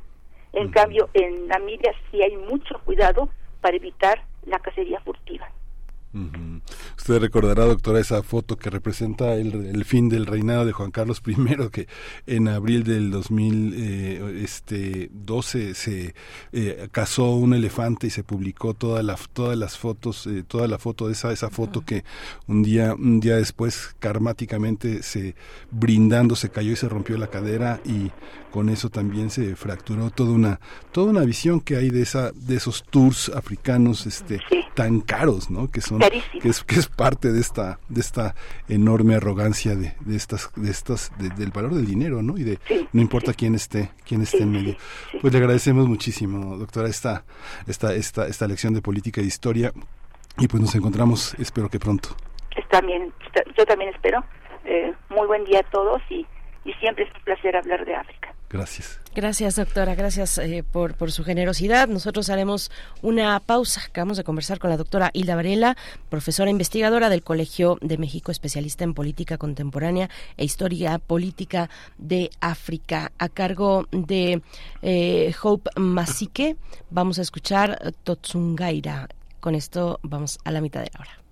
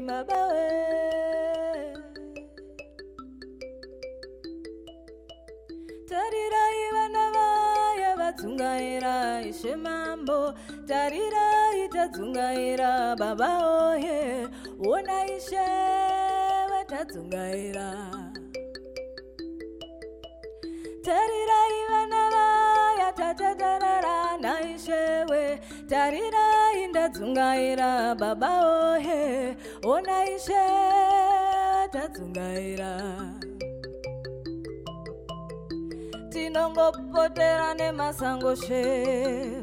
Tinongotenderera nemasango naishewe tarirai tadzungaira. Vamwe vanongodududza mumasango she. Vamwe vanongopotera nemasango naishe tarirai tadzungaira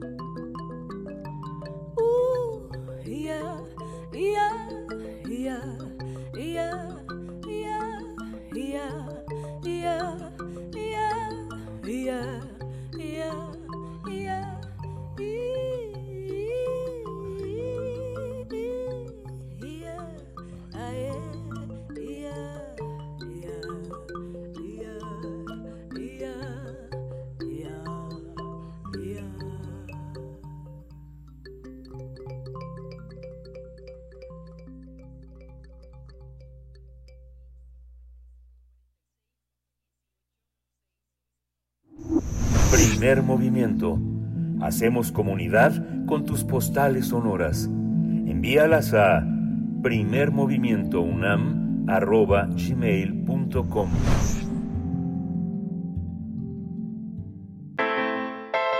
Nota Internacional. El Senado estadounidense dio a conocer el texto que acordaron demócratas y republicanos para endurecer las leyes fronterizas. Este pacto prevé una nueva autoridad de emergencia para cerrar la frontera entre Estados Unidos y México. De ser aprobado por el Congreso, las autoridades podrán restringir los cruces fronterizos si la medida diaria de migrantes alcanza los 4.000 indocumentados en una semana. Los senadores llevan meses negociando un acuerdo para combatir la migración ilegal con los republicanos, insistiendo en reforzar la seguridad fronteriza a cambio de aprobar la petición de, de de financiar que propone el presidente estadounidense Joe Biden para Ucrania. Luego de presentarse el acuerdo bipartidista, Biden dijo que lo apoya firmemente. Pues vamos a analizar este análisis del amago del mandatario estadounidense para cerrar la frontera con México. Que hoy está la doctora Elisa Ortega Velázquez, investigadora titular y coordinadora de la línea de investigación institucional, promoción y protección de los derechos de la infancia y del Seminario Estudios Críticos del Derecho y Migraciones en el Instituto de Investigaciones Jurídicas de la UNAM. Doctora, le damos la bienvenida. Buenos días. Hola, ¿qué tal? Muy buenos días, Berenice y Miguel Ángel y a todo su auditorio. Gracias, doctora Elisa Ortega. Bienvenida, como siempre. Pues, como eh, es una decla- pr- primero fue la declaración de Biden, digamos, lo que trascendió a los medios eh, con mucha fuerza, al menos los medios de este lado también, de este lado del, del río Bravo, pero esta declaración que prendió, pues, los focos rojos en nuestro país y que no supimos cómo calibrar en, en un primer momento, no supimos eh, dónde encontrar esa justa dimensión. Incluso el presidente de la República, eh, Andrés Manuel López Obrador, eh, pues hablaba con, con sorpresa, decía, lo ponía en el contexto de las elecciones, decía, cerrar la frontera por el proceso electoral, decía con sorpresa y con crítica. ¿Cómo, cómo lo has visto tú? ¿Cómo has visto este momento, doctora? Sí, bueno, pues yo creo que definitivamente tenemos que dar el matiz electoral, ¿no? De, de decir, ya estamos en, en- el proceso electoral en Estados Unidos y es cuando podemos ver eh, al Partido Republicano haciendo uso de uno de los bastiones, eh, pues electorales eh, de toda la vida, ¿no? En tiempos de elecciones en Estados Unidos. Eh, esto pues lo habíamos visto en, en el Partido Republicano, recordemos lo que había pasado con Trump, pero ahora lo vemos con los demócratas, ¿no? En un intento por eh, pues ganar las elecciones, ¿no? Por, por ganar votos, eh, se están subiendo a, a, este tren político de la migración, pues me parece que en una propuesta muy agresiva, eh, que incluye además otras dos eh, pues acciones estratégicas en materia de desbloquear dinero para Ucrania y para eh, Israel. Y, eh, y bueno a la par endurecer las medidas fronterizas y también una asignación de fondos importantes para el resguardo de la frontera de México Estados Unidos que hay que recordar que es la frontera más transitada en el mundo. Entonces eh, yo creo que el primer la primera lectura que tenemos que darle es la político Este, este, este contexto en la mañana hablaba con mi compañera Berenice Camacho sobre el tema, la, la percepción que en algunas zonas de Estados Unidos se siente sobre el cierre de fronteras, pero ya no solamente es declarativa, sino hay una percepción en, en, la, en la vida cotidiana de ese país. Berenice usaba una frase, decía, ni uno más, ¿no? Ni uno, pareciera como que el ambiente está en ese sentido. ¿Cómo se percibe fuera del ambiente noticioso, institucional, doctora? ¿Hay una, hay una idea dentro de la población migrante, de la población latina por lo menos, de que eso está por venir? Yo creo que eh, le podemos dar dos lecturas. La primera, pues como una clara traición del Partido eh, Demócrata a la población migrante. No recordemos el uso, eh, el uso que ha hecho siempre el Partido Demócrata del voto latino especialmente. Recordemos lo que pasaba con Obama.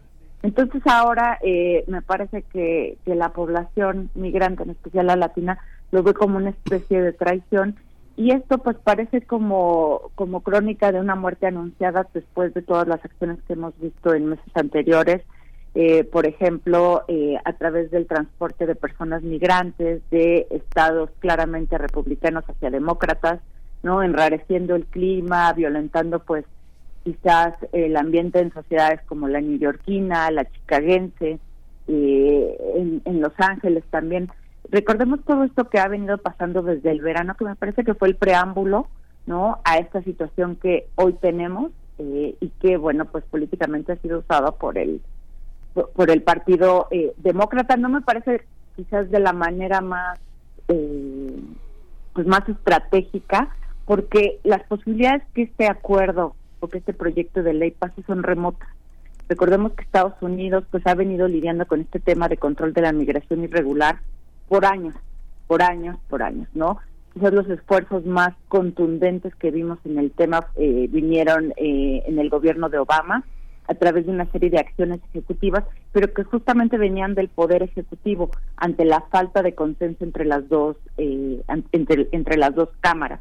Entonces, eh, a mí me parece que esto es solamente como un intento, pues muy desesperado, ¿no? Del Partido Demócrata para llegarse de votos sin grandes posibilidades de, que ello pase, pero eh, el costo político que va a tener y que ya está teniendo, me parece, a nivel de la de la población latina, yo creo que va a ser va a ser fuerte, ¿no? Porque la lectura justamente de parte de la población, desde mi perspectiva, es como una como una clara traición, ¿no? Al partido que entre comillas, pues había sido siempre como mucho más abierto ante eh, la migración y todo lo que ello implica, ¿no? Tanto las cosas buenas como, pues quizás las, eh, digamos, los retos que también implican, eh, pues los, los las constantes llegadas de migrantes irregulares. Sí, doctora, ¿cómo, cómo ves, doctora Ortega, Alicia Ortega, eh, la, la figura de, de Donald Trump con estas posibilidades importantes, altas. Digo, eh, todavía la moneda está en el aire y, eso hay que hay que insistir en ello. No es que ya eh, sea, digamos, un, un, un, lugar al que al que vamos a llegar, al que vamos, porque en la manera en la que nos afecta también de este lado, ¿verdad? Pero eh, que, que, que, sea ya un hecho que vaya a estar Donald Trump, hay posibilidades altas, pero, pero bueno, todo, todo está en el aire.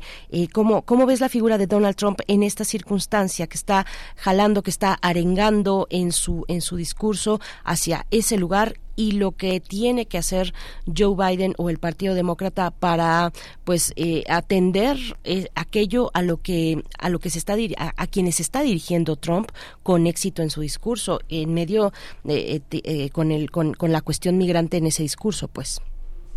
Pues Trump yo creo que sí desafortunadamente es el gran el gran favorito para la nominación presidencial republicana. Yo creo que eso es este algo que eh, quizás desde el imaginario tratamos de, evitar eh, incluso pensar, ¿no? Pero ya eh, en estas en estas alturas, pues yo creo que sí es va a ser va a ser el, el, candidato republicano y eh, digamos él la postura que está teniendo es ojo ahí porque la migración el, el combate de la migración irregular es mi eh, plataforma electoral por excelencia, ¿no? Recordemos eh, cómo hizo uso de, este tema cuando ganó las elecciones en, en 2018. Entonces, eh, de pronto Biden toma este este bastión electorero, ¿no? Y lo digo electorero en estos temas porque me parece que sí es. es, es como este discurso ya muy usado, muy desgastado, ¿no? Recordemos cómo Biden llegó a la Casa Blanca pues con la promesa de humanizar la migración para dejar justamente atrás esta política de mano dura que caracterizó el mandato de Trump, eh, que permitió la separación de familias en la frontera eh, con México y que endureció las medidas de, asilo al inicio de su de su mandato y que terminó, digamos, de, de sellar este sistema de asilo ya con, con la llegada de, de la pandemia por COVID-19. Entonces, eh, digamos que de pronto, ¿no? De hecho, una de las declaraciones de, de Trump ha sido que esta propuesta eh, del presidente Biden, pues ha sido una horrible traición, ¿no?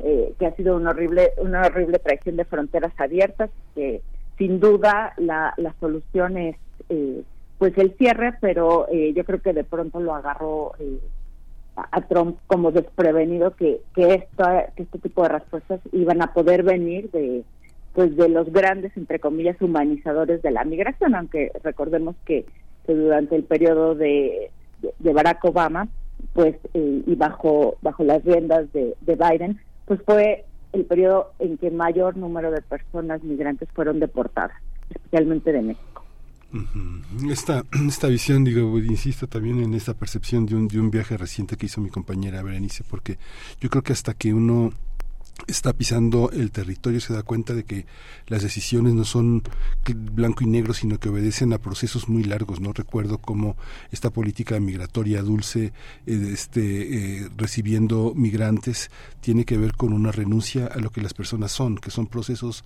muy dolorosos no cuando uno es revisado en los aeropuertos en las estaciones este, norteamericanas por los propios compatriotas que se niegan a hablar y a comunicarse eh, en español y, y hablan un inglés muy masticado este rudamente uno se da cuenta de cómo son los procesos. Y ahora justamente ayer escuchaba a Biden diciendo el único obstáculo es Donald Trump pero sin, em, sin, sin embargo la narrativa de apoyo a, la guerra de Ucrania Rusia y de eh, los bombardeos a, a Oriente y la intervención apoyando a Israel colocan una narrativa en el imaginario de la comunidad migrante no solo latina una una un rechazo enorme, ¿no? Como proceso mental de una sociedad que no termina nunca por aceptar que eh, esas esas formas de diferencia, que uno lo ve, no sé, en la ropa, en los restaurantes, en la comida, en toda esta gastronomía que sin este sin sin la migración, pues no sé qué sería de la cocina y la y la vida norteamericana, ¿no?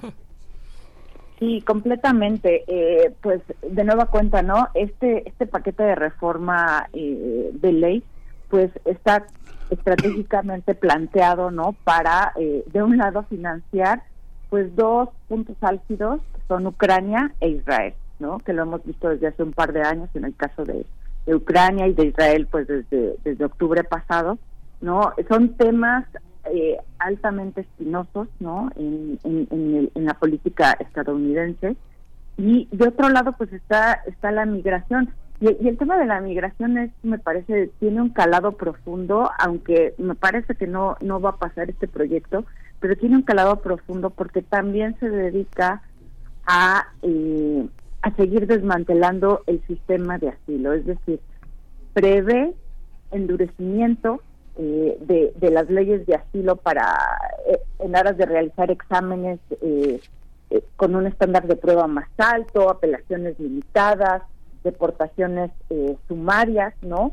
Eh, que al final, pues, digamos, sigue cumpliendo con esta propuesta de Trump, ¿no? De, de cerrar eh, la entrada al, al territorio estadounidense a aquellas personas que desde su punto de vista eh, no son merecedoras a ello. Que, ¿De quienes estamos hablando? Pues personas migrantes pobres, que no son de raza blanca, eh, que no son, digamos, desde su idea eh, cultural y socialmente similares a ellos, ¿no? Y, y- ahí retomo lo que lo que decía Miguel Ángel, ¿no? Sin considerar, pues, que justamente estas diferencias enriquecen, enriquecen las sociedades y en el caso de Estados Unidos es un país que no se puede pensar eh, sin la migración, es un país construido por y con la migración, al igual que en el caso de Canadá, ¿no? Entonces, eh, es, es, ahora este discurso, pues, eh, a mí me parece que muy clasista y muy racista, ¿no? Que, ha venido construyéndose a lo largo de, años, ¿no? Especialmente, yo diría, desde la década de los ochentas, con muchísima mayor fuerza, ¿no? Que hace esta diferencia entre eh, la raza y la clase eh, de las personas. También hay que recordar el cambio de política que hubo este, en el caso de los ucranianos, ¿no? Cómo se dio acceso, eh, pues de manera más o menos rápida, ¿no? A estas personas que venían huyendo de la guerra con Rusia y se les dio un trato preferencial, haciendo patente esta esta racialización, eh, es- es- estos temas de clase, de diferencia por clase, en relación con otras personas con necesidades de protección internacional. Eso obviamente sin no, no, no, no, sin reconocer que por supuesto necesitaban protección internacional los ucranianos, pero lo que quiero dejar aquí patente es la diferencia de trato que hay en relación con, con la clase y la raza de las personas. Doctora Elisa, en los últimos minutos que todavía tenemos, ¿qué, qué le queda, qué le queda o qué le toca al gobierno mexicano en esto? Y que nos recuerdes de nuevo, doctora, que en qué consiste este proyecto, qué se requiere para que eh, para su aprobación, cómo cómo impactaría, digamos, eh, se, se dice en términos generales cierre de fronteras, pero eso qué implica, qué implica en los estos centros ICE, ¿no? De inmigración eh, eh, que hay en, en- varios puntos de Estados Unidos, qué implica en el punto fron- fronterizo como tal. Eh, cuéntanos un poco de, de, de esto que se podría ya empezar a prever. Sí, pues bueno, el acuerdo de ley lo que prevé es eh, una nueva autoridad de emergencia para cerrar la frontera entre Estados Unidos y México cuando esté eh, colapsada, ¿no? Eh, lo que prevé la ley es que el gobierno podría usar esta nueva facultad, esta nueva autoridad, durante un máximo de 270 días durante el primer año, 225 días durante el segundo y 180 días durante el tercero. Este, también eh, a la par prevé que durante este tiempo de activación de, de, de- de este mecanismo se tendrían que tramitar al menos 1.400 solicitudes de asilo en los puertos de entrada de forma segura y ordenada, ¿no? Es como, es como dice el proyecto de ley. Ahora, estas solicitudes de asilo serían procesadas bajo nuevos estándares mucho más altos y estrictos eh, y con eh, la permisión de la deportación express eh, o sumaria incluida. También este, se incluye una asignación eh, de cerca de 20 mil millones de dólares para la seguridad de las fronteras eh, y eh, bueno pues se necesitan 60 votos no para superar la primera votación de procedimiento en la Cámara Alta que está controlada eh, por los demócratas, pero el tema vendría, ¿no? Ya que llegue este, a la a la Cámara Baja, ¿no? Si si esto fuera aprobado, digamos, este, las autoridades migratorias estadounidenses podrían restringir este, los cruces fronterizos o migratorios si la media diaria de migrantes alcanzara cuatro mil personas en una semana y eh, estarían facultadas a prohibirlos si sobrepasan en promedio 5.000 cruces de personas migrantes irregulares en un día, ¿no? Este, en un periodo de siete días eh, consecutivos, o u 8.500 en, en un solo día. Ese es, digamos, el, el corazón de la de la propuesta de ley en temas eh, migratorios. También prevé, pues, la asignación de una cantidad muy importante para, para Ucrania, ¿no? 60 mil millones para ayudar a Ucrania y sobre 14 mil millones para eh, apoyar a Israel. En total estamos hablando de cerca de 118 mil millones de dólares para afrontar estos tres temas. Pues, muchísimas gracias, muchísimas gracias. Eh, este, hay una, una- Sí, tenemos una sí, es- cuestión, sí. eh, eh, esto, doctora, nada más en un par de minutos, bueno, lo que le queda a México, lo que le queda, pues sí, eh, o lo que le toca eh, a México en esta circunstancia en caso de avanzar. Pues yo creo que de parte tanto del Poder Ejecutivo, del, del presidente de la República, como, como de parte de, de la Cancillería, tocaría ser muy críticos, ¿no? Tocaría hablar, me parece, eh, sin tapujos, ¿no? Eh, sobre las implicaciones que esto podría tener, aunque eh, realistamente serían limitadas, pero sí para poner sobre la mesa la instrumentalización de las personas migrantes en estos tiempos electorales. ¿no? Eh, cómo eh, se vuelven de nueva cuenta moneda de cambio, ¿no? Ante eh, ante los intereses políticos de, del poder en turno, ¿no? Lo estamos viendo, yo creo que ahorita muy muy claramente eh, con el caso de las elecciones en Estados Unidos, pero también lo vimos eh, cuando Donald Trump amenazó con el alza de aranceles a México si México no controlaba eh, o restringía el cruce de migrantes irregulares provenientes de Centroamérica y que eh, iban con destino a, a Estados Unidos. Entonces, yo creo que sí tocaría hacer un, una crítica muy fundamentada a este tipo de acciones y a la par mirar la, la, la política migratoria mexicana, porque eh, paradójicamente la política migratoria mexicana es un espejo de lo que pasa en Estados Unidos, ¿no? Eh, sin embargo, ya al momento de hacer un análisis de lo que pasa en México, no tendemos a ser tan críticos y tendemos a justificar eh, en muchas ocasiones el trato que se da, por ejemplo, a centroamericanos, a sudamericanos, a africanos, ¿no? A, todo este tipo de migración eh, que, llega por frontera sur, a través de, Centroamérica, de, de Panamá con Colombia, en el caso del Darién, ¿no? Se tiende, digamos, a, a ver con, con ojos menos duros en relación con lo que pasa en Estados Unidos. Pero México siempre ha tenido una política muy similar, muy dura, ¿no? Eh, y muy parecida a la de Estados Unidos. Entonces, yo creo que tocaría ser un poco congruentes y sí criticar lo que está pasando en Estados Unidos, pero también mirar lo que pasa aquí adentro. Pues muchísimas gracias, doctora Elisa Ortega Velázquez, eh, investigadora en la línea de investigación, promoción y protección de los derechos de la infancia. Muchas gracias por su participación, le agradecemos y bueno, estamos en contacto porque esto no se acaba. Muchísimas gracias, saludos eh, a ustedes y a su auditor. Gracias, doctora. Gracias, investigadora del Instituto de Jurídicas de la UNAM y de a cargo del Seminario Estudios Críticos de Derecho y Migraciones. Son las 8 con 59 minutos, casi la hora. Vamos al corte, pero nos despedimos de Radio Nicolaita. Muchas gracias por su escucha. Seguimos en primer movimiento. El corte. Encuentra la música de primer movimiento día a día en el Spotify de Radio UNAM y agréganos a tus favoritos.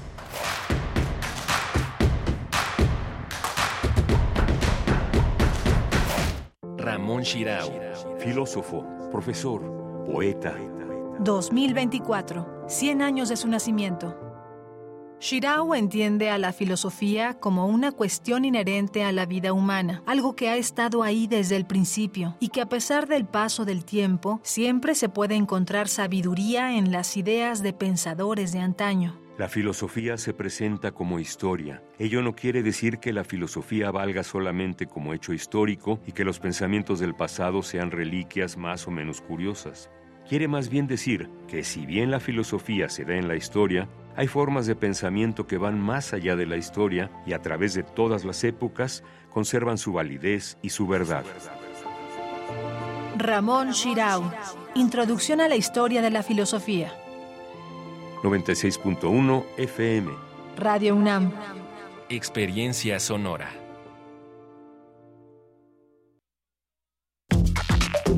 Alrededor de un tema siempre habrá muchas cosas que decir. Quizá haya tantos puntos de vista como personas en el mundo. Únete a la revista de la universidad donde convergen las ideas. Jueves a las 16 horas, después del corte informativo. Disentir para comprender. Radio UNAM, Experiencia Sonora. En este periodo electoral, la Fiscalía General de Justicia del Estado de México, a través de la Fiscalía Especializada en Materia de Delitos Electorales, te brinda atención en caso de ser testigo o víctima de un delito electoral. Ofrecerte dinero a cambio de tu voto, recoger tu credencial para votar, condicionar tu voto mediante cualquier presión o amenaza. Son solo algunos de ellos. Infórmate. Cualquier anomalía, repórtala al 01800 7028 770 en nuestras redes sociales o en la aplicación móvil FGJ Domex, disponible de manera gratuita. ¿Qué haces? Practicando para el 2 de junio. Es mi primera vez votando. Primero revisa si estás en la lista nominal de electores. Si no estás inscrito, pide una rectificación para que puedas votar en tu casilla. Tienes hasta el 14 de marzo de 2024 para acudir a tu módulo y solicitarla. Entra a listanominal.ine.mx o llama a Inetel 804-33-2000. Participa. Porque en estas elecciones tu decisión es importante. INE. Oye, Beto, dicen los del Canal 19 que los del Partido Violeta quieren cortar medio bosque de la ciudad. No creas mentiras. Si yo vi en las noticias del 8 que es bueno que corten los árboles porque vea chaneques viviendo ahí. Además, en las redes sociales vi enojados a los del Partido Beige y ves que dicen en la tele que esos son los enemigos del pueblo. Yo creo que es bueno.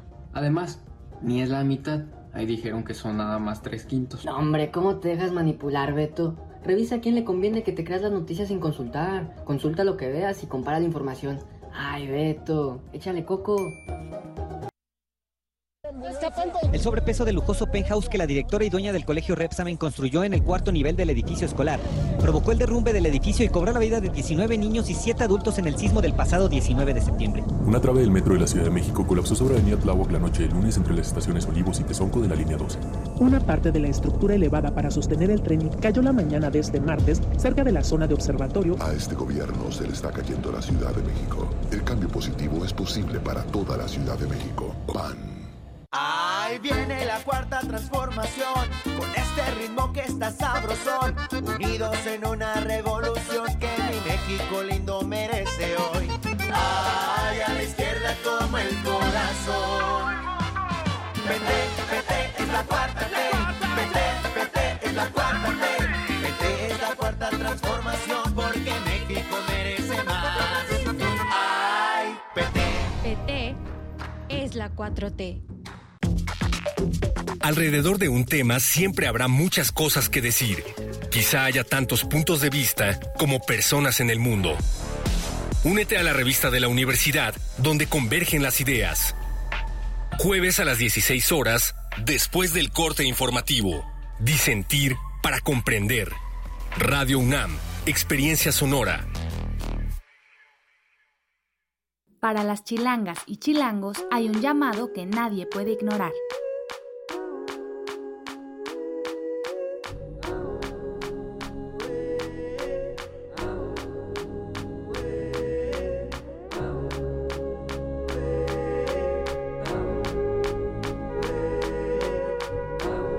Democracia nos llama. Este 2024 las elecciones son nuestras. Vota CDMX, Instituto Electoral Ciudad de México. El INE pone a tu alcance la página INE.mx. En ella podrás consultar las plataformas electorales de todos los partidos políticos nacionales, sus principales propuestas y líneas de acción. Revísalas y compáralas para que tu voto sea informado y razonado. Participa, porque en estas elecciones tu decisión es importante. INE.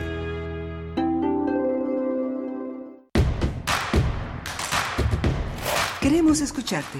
Llámanos al 55 36 43 39 y al 55 36 89 89.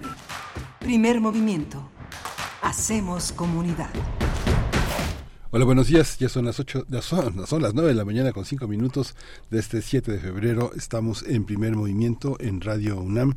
Eh, este, Rodrigo Aguilar está al frente de la producción ejecutiva. En el apoyo está Eduardo Castro, está Yasmín eh, Alemán eh, con el servicio social apoyando todas las labores de cabina y creciendo, creciendo en experiencia. José de Jesús, Jimena, Jimena Alemán, este, en, creciendo en experiencia para hacer posible esta, esta colaboración entre las generaciones que se integran a la radio mexicana. Jesús, José de Jesús Silva está en el control de la cabina.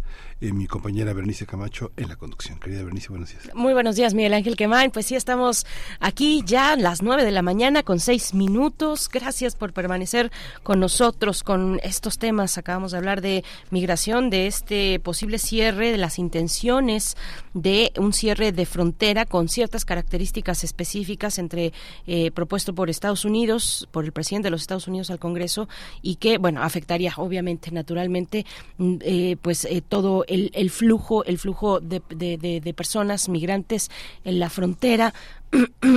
Al principio, pues con muchas alarmas por, lamentablemente, ¿verdad? No nos alarma la cuestión migrante, sino la económica, como sería eh, la cuestión aduanera de mercancías y demás, pero bueno, el, todo todo apunta o bueno, lo que se sabe ya eh, lo que está claro ya es que bueno es un es un sería sería en condiciones específicas un cierre de fronteras para las personas migrantes. Y bueno cómo este tipo de tendencias al menos si bien todavía no está aprobado en el Congreso cómo este tipo de tendencias de discursos de mensajes dentro de los discursos en un momento electoral permean en, en el día a día de quienes atienden de quienes son servidores públicos de tanto de migración como de aduanas como de incluso la corte la corte eh, Suprema de Justicia, las y los jueces que atienden los casos de las personas migrantes que tienen que resolver a través de distintas entrevistas y distintos procedimientos, bueno, cómo este tipo de mensajes y de ambiente permea en el día a día de la labor de esos, de, de esos servidores públicos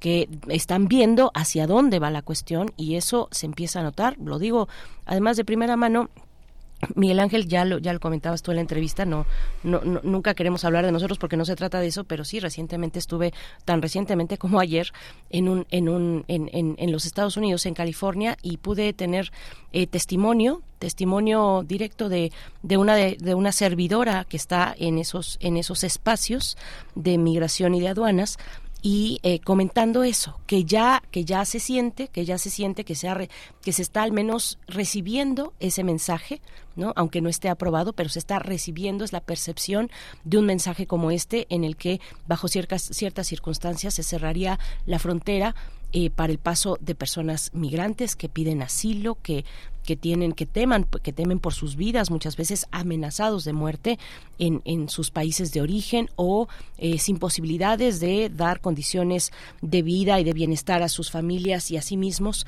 si se quedasen en sus países. Así es que bueno pues sí es algo es algo que ya está allá al menos les puedo decir de esa manera así de primera mano eh, y bueno, también que nos comenten nuestros radioescuchas por allá, que se encuentran en los distintos estados de la Unión Americana, que nos escuchan por allá y bueno, lo que han podido percibir de cómo en este cambio de discurso, al menos hasta el momento, pues sí eh, tiene un impacto, al menos hay un mensaje que se recibe por parte de quienes tratan directamente con eh, personas migrantes eh, y que hay quienes lo hacen muy dignamente, con un trabajo digno, pero hay quienes no, quienes sí recurren al maltrato de las personas migrantes, ¿no? Sí, justamente este proceso que está enmarcado en la perspectiva electoral, pero que tiene ondas raíces, eh, ondas raíces eh, eh, populares y humanitarias en el, en el, en, el, trazo de esta migración que es una migración profunda, es como si hubiera en medio de los dos países una enorme, una enorme raíz alimentando de un lado a otro, con todo y que esta idea de la normalización, de adaptarse, consiste mucho en abandonar lo que el pasado que tiene mucha gente. Ayer hablábamos justamente, Berenice, de cómo la tecnología ha permitido que mucha gente vea por primera vez a sus abuelos mediante una pantalla, que escuche su español o que escuche su lengua originaria ya hablábamos de este de cómo eran las colas antes para hablar por teléfono unos cuantos minutos para decir estoy bien este nos vemos en navidad o no nos vemos pero nos mandamos un mensaje una carta te acabo de escribir te acabo de depositar etcétera no ahora la tecnología acerca mucho de lo que somos nuestros rostros nuestros rasgos el color de nuestra piel el, el, el acento regional cosas que le dan mucha fuerza a nuestros compatriotas en el otro lado de del, del país, en Estados Unidos, eh, y les da mucha fuerza. ¿no? Sí, sí, sí, que, interesante lo que, lo que comentas. Hace poco en el Colegio Nacional, si no me estoy equivocando, con Cristina Rivera Garza, que es una gran escritora eh, mexicana que vive en, en, los Estados Unidos desde hace mucho tiempo y e hizo una especie de círculo de, de escritores, escritoras eh, fronterizos o transfronterizos, ¿no? De origen latino, pero que eh, desarrollan su trabajo allá y cómo se escribe la lengua, la poesía, cómo se escriben las letras, con este bagaje y con esta mezcla de culturas y de y de y de idiomas también hablaba de reconocer muchas veces bueno se esconde no se trata de esconder en la en la mayor medida posible el propio idioma cuando se está en los Estados Unidos cuando se tiene que librar la vida por allá esconder el, el acento pero pero ella y sus invitadas e invitados escritores hablaban de eh, pues no de reivindicar de reivindicar aquello, de reivindicar no es un no es un idioma mal hablado, es una cosa o, hablado de manera incorrecta, sino es una mezcla de un idioma que va progresando, que se nutre de, de distintos de distintas etapas y aspectos de la vida de una persona que ha migrado, que ha cambiado de país, eh, reconocer y no, eh, y no minimizar o soslayar o querer esconder esos acentos, esas gramáticas, esas conjugaciones verbales que no son como lo dicta la norma, pero que son otra cosa y que tienen mucha riqueza y mucha historia detrás, ¿no? Es, es algo valioso hacer y reconocer ese tipo, ese tipo de expresiones. Bueno, pues Vamos a tomar un poco de aire, 9 con 12 minutos. Vamos a tener en unos momentos más la poesía necesaria y hablaremos en la mesa del día de qué tema, Mila. Del nearshoring y el impacto sobre la inversión extranjera directa en México. El IMCO hizo un análisis, una investigación sobre el tema que compartirá Natalie Hernández, investigadora del Instituto Mexicano para la Competitividad, que es el IMCO. Y tendremos al cierre la participación del doctor Plinio Sosa, como cada miércoles. El doctor Plinio Sosa, académico de la Facultad de Química, nos hablará de el colágeno o el pegamento de la trenza triple. Es lo que nos va a compartir para el cierre de la emisión. Vamos con la poesía necesaria, 9 con 13. Primer movimiento. Hacemos comunidad con tus postales sonoras. Envíalas a primermovimientounam.gmail.com Es hora de Poesía Necesaria. Bien, pues hoy, hoy la poesía es del autor de la ópera de los tres centavos de Madre Coraje, bueno, el, el escritor alemán Bertolt Brecht, este próximo 10 de febrero, sí, 10 de febrero, eh, será su aniversario, su natalicio número 126 de, de este gran dramaturgo también, por supuesto, dramaturgo reconocido por ello, reconocido también por ser un marxista, marxista y, y su dramaturgia que llevó a crear, le llevó a él a crear el teatro épico, el teatro dialéctico, eh, se identificaba a sí mismo como marxista, aunque nunca formó parte del Partido Comunista. Bueno, pues ahora que estamos a pocos días de su, de su aniversario, pues vale bien la pena recordar la poesía de Bertolt Brecht. Se titula Jamás Mazor te he amado tanto. Mazor, eh, bueno, hay una una, una palabra en francés, eh, jamás mi hermana te he amado tanto. Jamás, Mazor, te he amado tanto como cuando me fui de ti en aquel crepúsculo. Me engulló el bosque, el bosque azul, Mazor, sobre el que los pálidos astros quedaban para siempre ya al oeste. No me reí ni lo más mínimo, nada, nada, Mazor. Yo, que jugando me dirigía a mi oscuro destino, mientras que ya los rostros, los rostros tras de mí, lentos palidecían en el atardecer del bosque azul. Todo fue hermoso en aquella tarde única, Mazor, y nunca más después. Tampoco antes. Claro que solo me quedaban ya los grandes pájaros que al atardecer tienen hambre en el oscuro cielo. Je te sens, je te joue, je te mise, je te perds, je te veux, je m'entête, je remise, je repère, je te joue. Je te sens, je te joue, je te mise, je te perds, je te veux, je m'entête, je remise, je repère, je rejoue. Je te sens, je te joue, je te mise, je te perds, je te veux, je m'entête, je remise, je repère, je te joue. Ce soir, ce soir, à des milliers de kilomètres. Je te sens, je te joue, je te mise, je te perds, je te veux, je m'entête, je remise, je repère, je rejoue. Ce soir, je dors près de toi, dans la même chambre, dans la même chambre. Je te sens, je te joue, je te mise, je te perds, je te veux, je m'entête, je remise, je repère, je rejoue. Ce soir, ce soir, à des milliers de kilomètres. Je te sens, je te joue, je te mise, je te perds, je te veux, je m'entête, je remise, je repère, je rejoue. Ce soir, ce soir, je te sens, je te joue, je te mise, je te perds, je te veux, je m'entête, je remise, je repère, je te joue.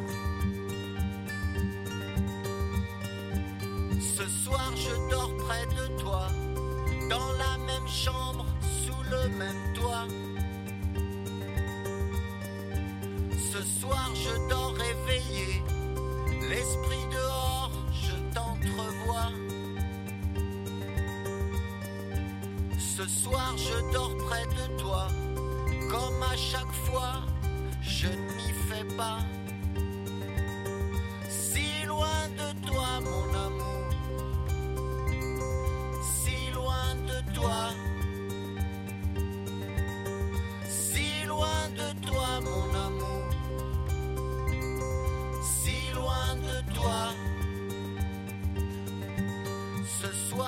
je te sens, je te joue, je te mise, je te perds, je te veux, je m'entête, je remise, je repère, je rejoue. Ce soir, je dors près de toi. Je te sens, je te joue, je te mise, je te perds, je te veux, je m'entête, je remise, je repère, je rejoue.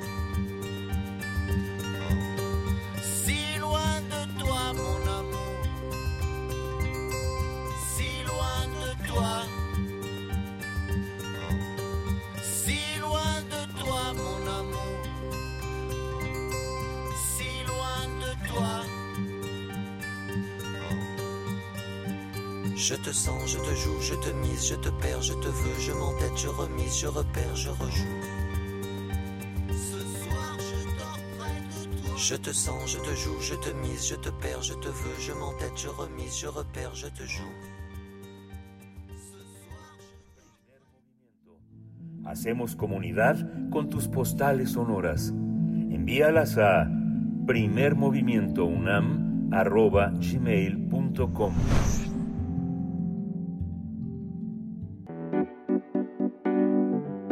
Mesa del día.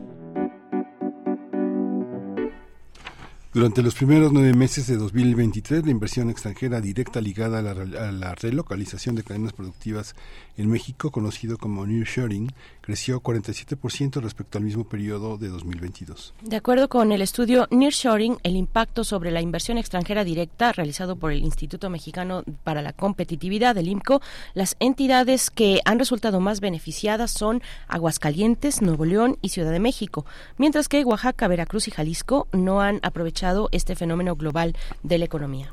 Ese estudio señala también que nuestro país podría sacar más provecho del nearshoring, como lo han hecho Brasil y Chile, que aumentaron en más del 50% sus flujos de inversión durante 2022. Entre sus propuestas considera la inversión pública en infraestructura básica para reducir brechas regionales, la capacitación laboral para participar en actividades de alto valor agregado, la adopción de tecnologías para modernizar la industria manufacturera y la implementación de un Estado de Derecho que ofrezca certidumbre a los inversionistas. Pues vamos a conversar sobre el nearshoring y el crecimiento de la inversión extranjera directa en México a partir de este estudio del IMCO. Nos acompaña eh, Natal, Natalie Hernández, investigadora de ese instituto, del Instituto Mexicano para la Competitividad. Natalie Hernández, gracias. Buenos días, bienvenida. Te saluda al micrófono Miguel Ángel Quemain. Berenice Camacho, ¿cómo estás? Buenos días, Berenice, Miguel Ángel. Muy bien, muchas gracias por la invitación. Muchas gracias. ¿Cómo, cómo entender qué, qué de la inversión extranjera directa ligada a la relocalización de las cadenas productivas en México deja su dinero en México o solo es un solo es una, un, un puerto de paso para inversiones que no tienen tienen poco que ver, dejan poco para nuestro país? ¿Cómo, cómo es la situación? Claro, bueno, pues me gustaría empezar por contextualizar un poco el tema, ya que pues a veces no identificamos bien o no entendemos bien de qué se trata este fenómeno que, que tan de moda se ha puesto en los últimos años, ¿no? Eh, y es que este movimiento de nearshoring, lo, a lo que se refiere es a, al movimiento de cadenas productivas o bien partes esenciales de estos procesos de producción global, desde países lejanos hasta lugares más próximos a los mercados finales, ¿no?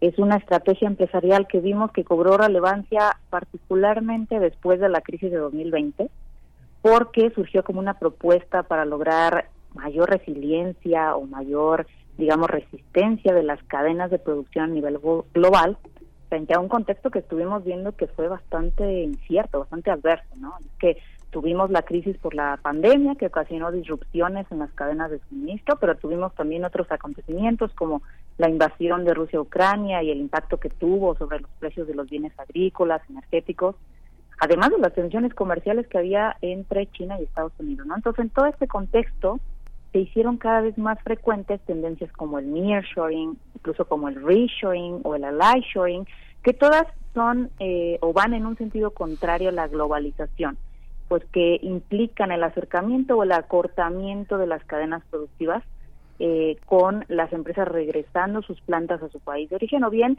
a países cercanos geográficamente y o con alianzas fuertes. ¿no? En este contexto es que vemos que eh, México, al ser un país tan cercano a Estados Unidos y Canadá, en términos geográficos, pero también estrechamente vinculado en términos comerciales, productivos y laborales, bajo el marco legal de este tratado entre México, Estados Unidos y Canadá, pues el nearshoring eh, ha representado una oportunidad histórica para que eh, México potencie su crecimiento básicamente a partir de la llegada de mayores eh, montos de inversión que estén atraídas por estas ventajas de localización. Entonces, en este contexto es justo en el que se enmarca el estudio del que hacen mención, del que hicieron mención hace un momento, y en ese estudio lo que hemos visto es eh, los diferentes indicadores que nos muestran la evidencia de que este fenómeno del nearshoring está teniendo un impacto en la economía mexicana en estos años, ¿no? Porque hay que decir que es un fenómeno muy reciente, que todavía, digamos, las señales que nos está dando, eh, pues son eh, muy eh, prematuras, digámoslo así, son todavía eh, señales un poco difíciles de identificar, dado lo poco que lleva de, ocurrencia este fenómeno, pero ya podemos notar algunos cambios importantes. Algunos tienen que ver, antes de entrar al tema de lleno de la inversión extranjera, tienen que ver, por ejemplo, con anuncios de inversión, ¿no? Es, hemos visto cómo desde el 2021 ha aumentado el interés por invertir en México, porque en los últimos tres años pues se han notificado más de un centenar de proyectos de inversión que equivalen alrededor de 33 mil millones de dólares, ¿no? Y, aquí las empresas han dicho explícitamente que ampliarían sus operaciones en México o bien invertirían en el país para aprovechar justamente este fenómeno del nearshoring. ¿no? Eh, por ejemplo, el caso más sonado fue el de la empresa Tesla, ¿no? A principios del año pasado, cuando anuncia la construcción de su primera planta de vehículos eléctricos en Latinoamérica. Luego hay que ver si efectivamente estos eh, anuncios se concretan y cómo van avanzando, pero de entrada ya nos hablan, ya nos indican el aumento del interés por invertir en el país a causa de este tema del nearshoring. ¿no? Luego tenemos indicadores un poquito más realistas, digamos, que tienen que ver, por ejemplo, con el comercio. Hemos visto también cómo en 2023 México se convierte en el principal proveedor de importaciones de Estados Unidos por primera vez en casi 40 años, ¿no? Vimos cómo eh, con los datos disponibles de enero a noviembre del año pasado, pues México aporta cerca del 16% de las importaciones hechas por Estados Unidos y con ello rebasa la participación de China, ¿no? De, que, que rondaba por ahí del 14%. Entonces esto nos indica que los productos mexicanos están ganando participación en el mercado estadounidense en un contexto sí de tensiones comerciales como te mencionaba entre entre China y Estados Unidos, pero que también está relacionado con este tema del nearshoring porque se ha visto el traslado de operaciones eh, de manufactura hacia México por parte de diversas compañías, entre ellas empresas chinas. Entonces, esto claramente puede estar teniendo ahí una relación que nos está indicando efectos ya visibles, digamos, este tema del nearshoring. Y finalmente, digamos, el, efecto más directo, más inmediato, lo podemos ver a través de los flujos de inversión que llegan al país, que es justamente el indicador donde nos concentramos en este estudio, ¿no? Y eh, en particular es útil mirar lo que sucede con las actividades económicas que participan en los procesos de producción global porque es más probable que los cambios en la inversión, en, los montos y en la composición de la inversión que estén recibiendo, pues estén eh, asociadas con este tema del nearshoring. Basados en ese criterio, es que en el INCO estimamos que la inversión ligada al nearshoring ha crecido 47% de forma anual en 2023 a diferencia de lo ocurrido con la inversión que llega al resto de sectores en la economía, que son más de 200 sectores restantes, que lo que vimos fue que se redujo la cantidad de inversión en ese mismo periodo. Entonces, esto nos está reflejando en cierta manera el impulso que está dando el nearshoring desde el punto de vista de la captación de inversión en México. ¿Qué, nos dice eh, Natalie que ese incremento anual en el año 2023 de la inversión extranjera directa está relacionado con el con el con el nearshoring? Cuéntanos un poco esa esa relación. Tal vez es una pregunta obvia, pero pero un poco para tener ese panorama claro. No, no, es una pregunta muy importante. Es justo, me parece, eh, la parte medular del estudio, que fue el esfuerzo que hicimos para tratar de diferenciar, ¿no? De diferenciar que eh, parte de la inversión extranjera sí podemos decir que está recibiendo un impulso de a, o sea, a raíz de este fenómeno y cuál no necesariamente, ¿no? Para ello, lo que hicimos fue eh, agrupar, digamos, un conjunto de 57 ramas industriales que son las que participan en estos procesos globales de producción o bien tienen el potencial para integrarse. Estamos hablando, por ejemplo, de actividades que tenemos muy bien identificadas como lo que tiene que ver con la industria automotriz, ¿no? La fabricación de autos, de camiones, la fabricación incluso de autopartes o de componentes electrónicos, todo esto que sabemos que eh, México participa en esas cadenas globales y particularmente regionales con Estados Unidos, Canadá, de valor, pero también eh, otras actividades que a lo mejor no están integradas hoy en día, pero que se ha reconocido que tienen el potencial para formar cadenas regionales o globales de valor, como por ejemplo industria de las bebidas, ¿no? que son sectores que han tenido una demanda creciente durante los últimos años y que se consideran estratégicos si queremos eh, establecer o intensificar las relaciones con nuestros socios comerciales de América del Norte. ¿no? Entonces, eh, eh, tomando en cuenta todos estos criterios, agrupamos estas 57 ramas y miramos lo que pasa con la inversión en los últimos años. ¿no? Y es así como llegamos a esta diferenciación y a poder decir, sabes que eh, si está llegando mayor inversión extranjera, particularmente relacionada a estas actividades, entonces esto puede ser un indicio de que el nearshoring está teniendo digamos, sus primeros efectos sobre la captación de inversión en el país. ¿Cómo ha sido en relación a los eh, derechos laborales el tema de la inversión extranjera, eh, que ha sido como un tema fundamental a lo largo de el México moderno. La, entre las eh, posibilidades que tienen los inversores extranjeros es que mucho de lo que ofrecieron gobiernos anteriores era la posibilidad de este de unos trabajadores intercambiables sin mayores eh, liquidaciones sin mayores incentivos sin mayores prestaciones. Cómo es eso cómo un, trabajador que le sirve eh, un trabajador nacional que le sirve a estos eh, inversionistas puede puede gozar de derechos cómo ha sido con el cambio con todos estos cambios en la legislación laboral Claro, mira, pues justamente una de las facilidades, digámoslo así, que, ha permitido tener este marco legal bajo el TEMEC eh, ha sido eh, mejorar todos esos aspectos que antes eh, se veía que no funcionaban adecuadamente, ¿no? Justo el tema laboral es uno de los más importantes. Y hemos visto en, a lo largo de estos, de estos meses y ya años que lleva de vigencia el TEMEC, cómo a través de su mecanismo laboral de respuesta rápida se han podido eh, denunciar ¿no? casos de abusos laborales, diversos casos de abusos laborales, y que se han podido resolver, digamos, en un periodo de tiempo relativamente rápido, y en donde se ha asegurado, eh, en particular, los derechos de los trabajadores en términos de la asociación sindical.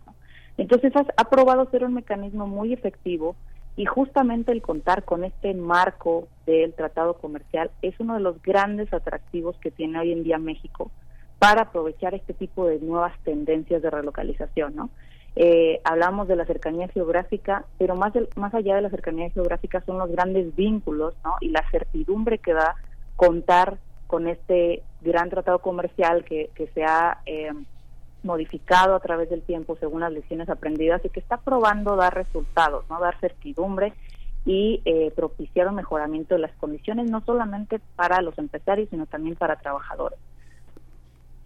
Sí, eh, Natalie, es que es que cuántas cosas se pueden desprender de todo esto y además eh, conjugarlo, digamos, empatarlo con lo que está ocurriendo en nuestro país con, con, con el actual gobierno, las, por ejemplo, las reformas que se anunciaron, el paquete de reformas que se anunciaron el, el, el, lunes pasado, el, el 5 de febrero, que bueno el, el, presidente ha hecho énfasis por ejemplo en temas como minería no no más concesiones mineras en em, eh, repensar desde lo constitucional a los pueblos originarios no eh, como sujetos de derecho de derecho de sujetos públicos de derecho en fin todos estos elementos eh, que guardan detrás una lucha social también importante.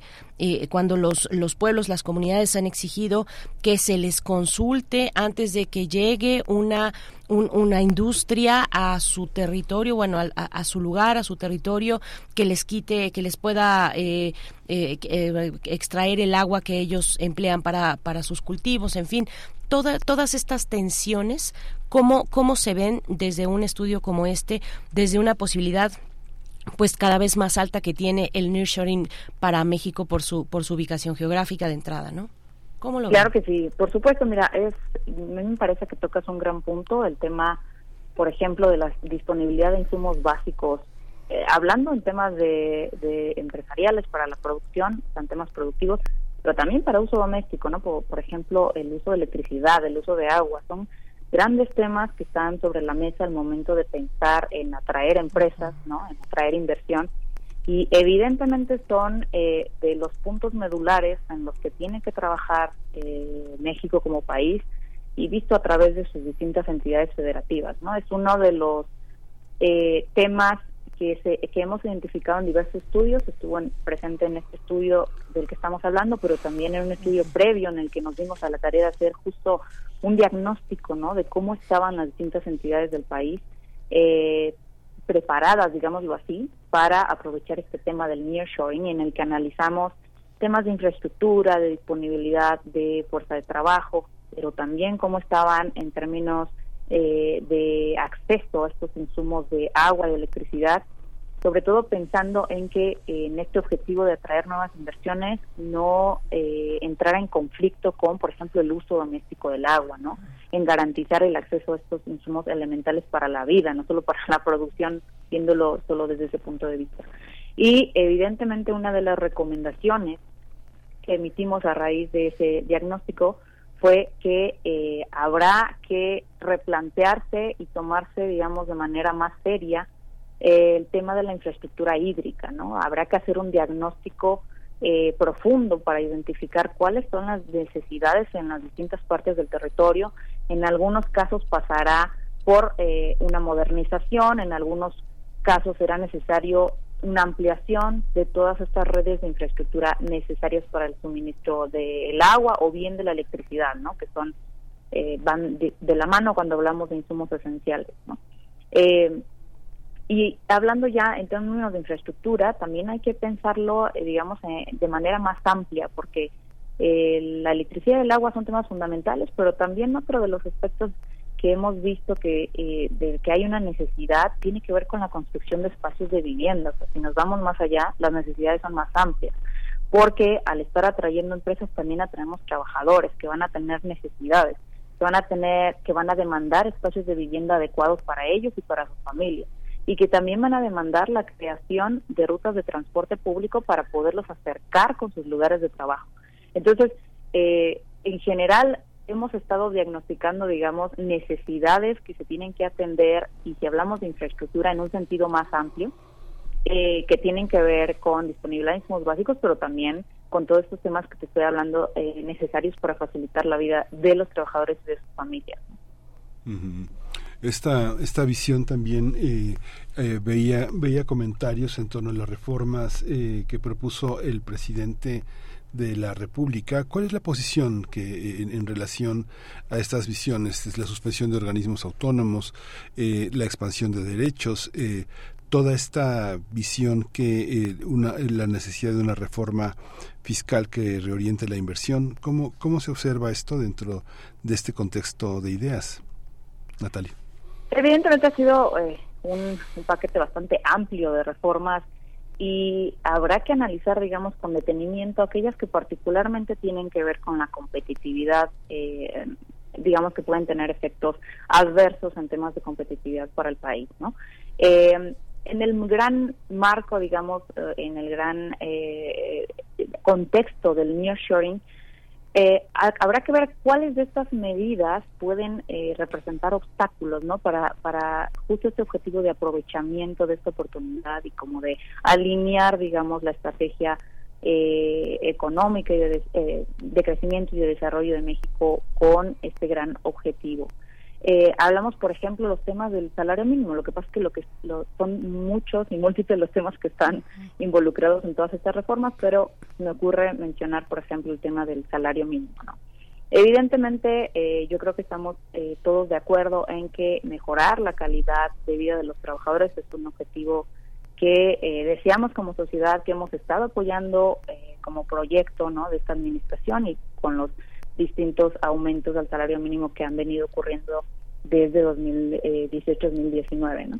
Pero sí habrá que repensar en seguir utilizando este tipo de medidas, ¿no? Porque sabemos que tienen eh, los, el potencial efecto adverso de eh, que en un contexto de bajo crecimiento y de inflación alta persistente como es el que nos encontramos en México, sí puede ser riesgoso, ¿no? Sí puede eh, sí tiene eh, el potencial para provocar eh, presiones o rigideces en el mercado laboral que nos pueden complicar justamente eh, las ventajas de las que hemos estado aprovechando en México para justo traer inversión, ¿no?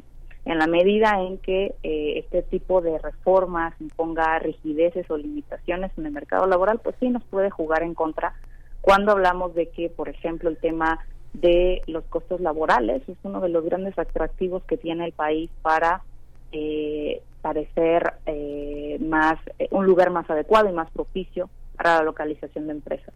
Entonces habrá que revisar eh, con detenimiento todas estas medidas que ha propuesto el presidente desde la óptica de las implicaciones que pueden tener para temas de competitividad.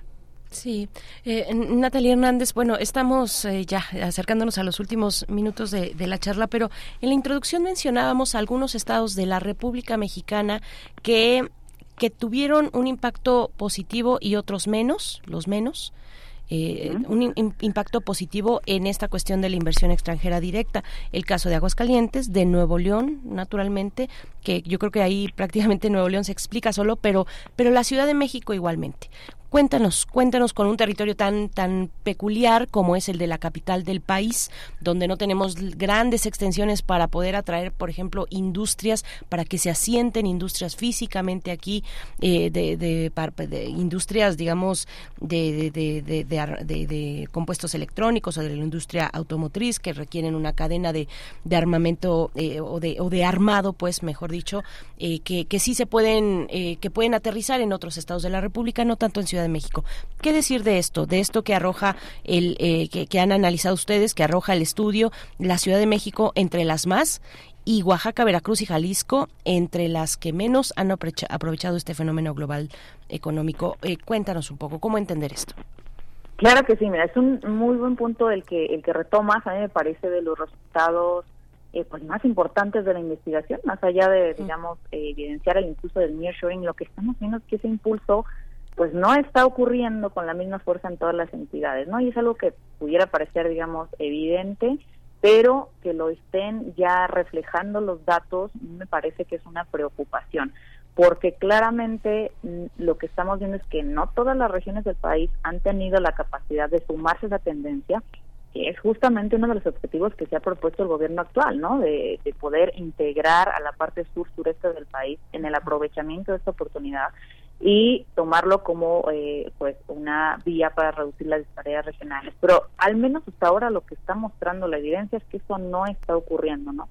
Tenemos que la inversión, como digamos era de esperarse, se ha estado concentrando en los estados del centro, del norte del país, que son los que ya de por sí concentraban la mayor parte de la inversión, los que los que sabemos que cuentan con condiciones estructurales más propicias estado tocando el tema de la infraestructura, pero también tiene que ver con disponibilidad de mano de obra calificada, tiene que ver con sus marcos regulatorios que tanto hacen un ambiente propicio para hacer negocios.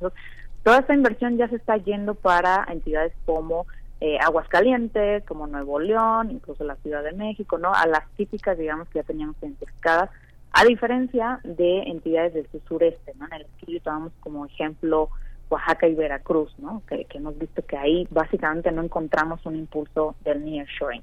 En el caso particular de la Ciudad de México, como, como bien de la Ciudad de México, como bien mencionas, sí hemos estado viendo un impulso de eh, la, eh, del nearshoring en la captación de inversión, particularmente para el conjunto de los sectores que analizamos, pero no así en la inversión total, ¿no? Entonces es uno de los casos junto a Nuevo León en donde eh, hemos visto como en términos generales en términos netos, digamos, la inversión ha caído, pero si nos fijamos solo en el grupo de actividades que está más vinculada a este tema del nearshoring, pues vemos crecimiento, ¿no? Eh, y aquí tocas un punto muy importante, bueno, particularmente el crecimiento en el caso de la Ciudad de México fue de 27% anual y eh, hablando de la inversión total, pues te decía que cayó 2%.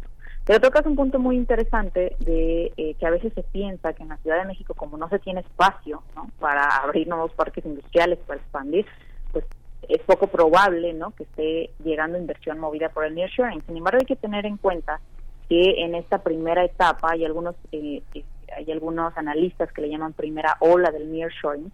No necesariamente vamos a ver apertura de nuevas plantas. Podemos estar viendo que con la capacidad previamente instalada, se esté aumentando el nivel de producción.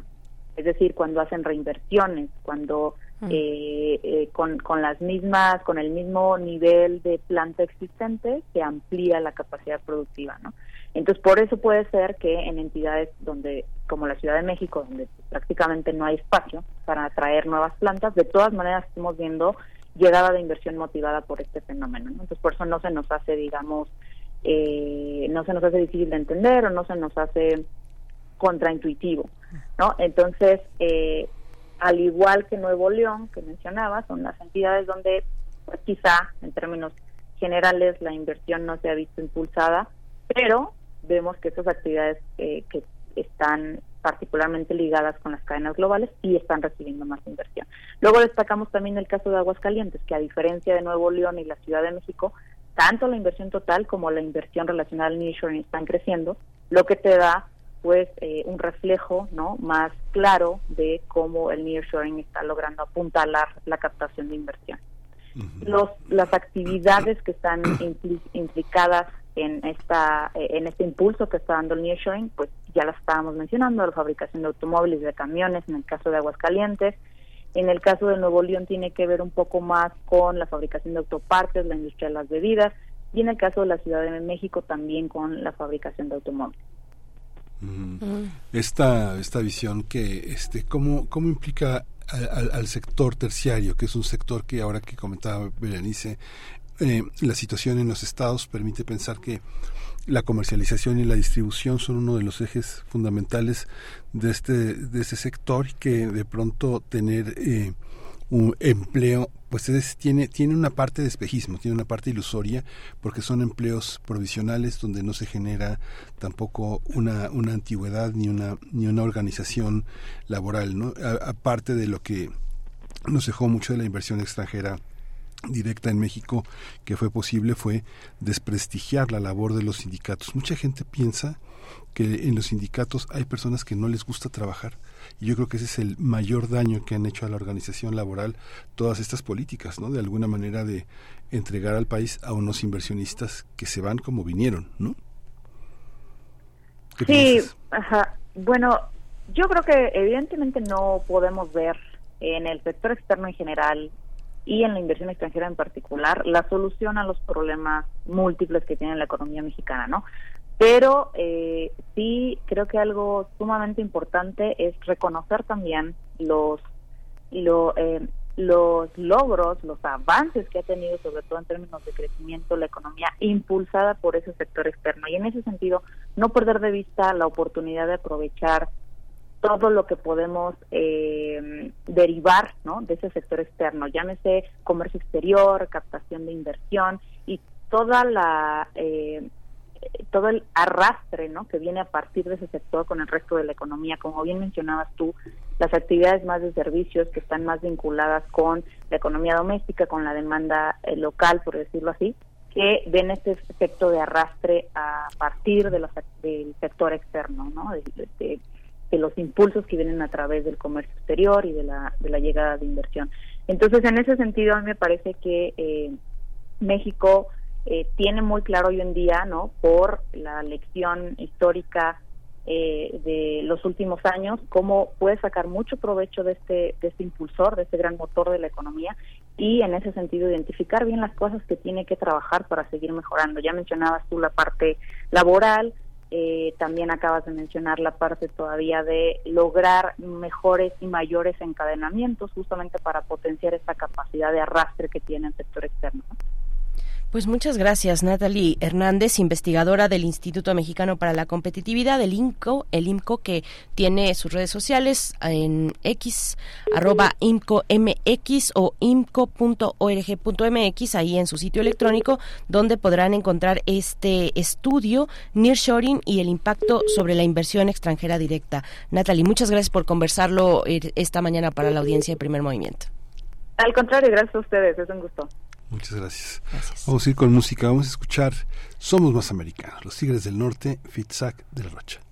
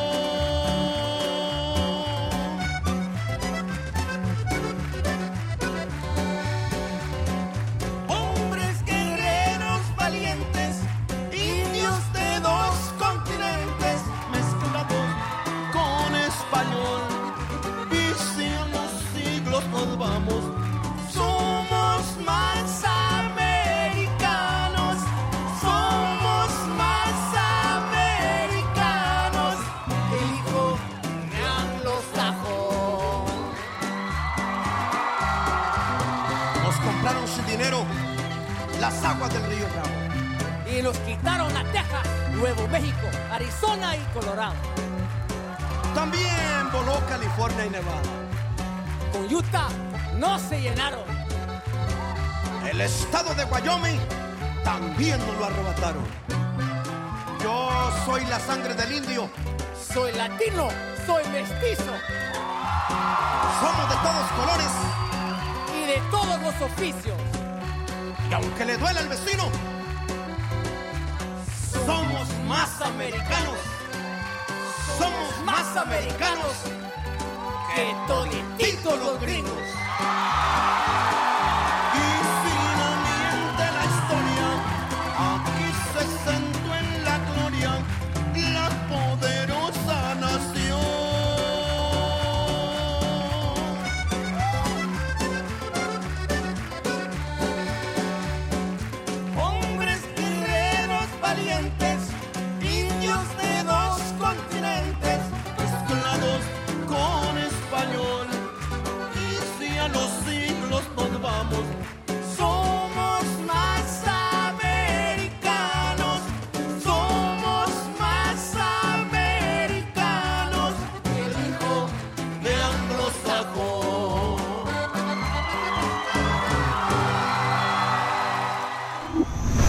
Movimiento. Hacemos comunidad con tus postales sonoras. Envíalas a primermovimientounam.gmail.com El crisol de la química.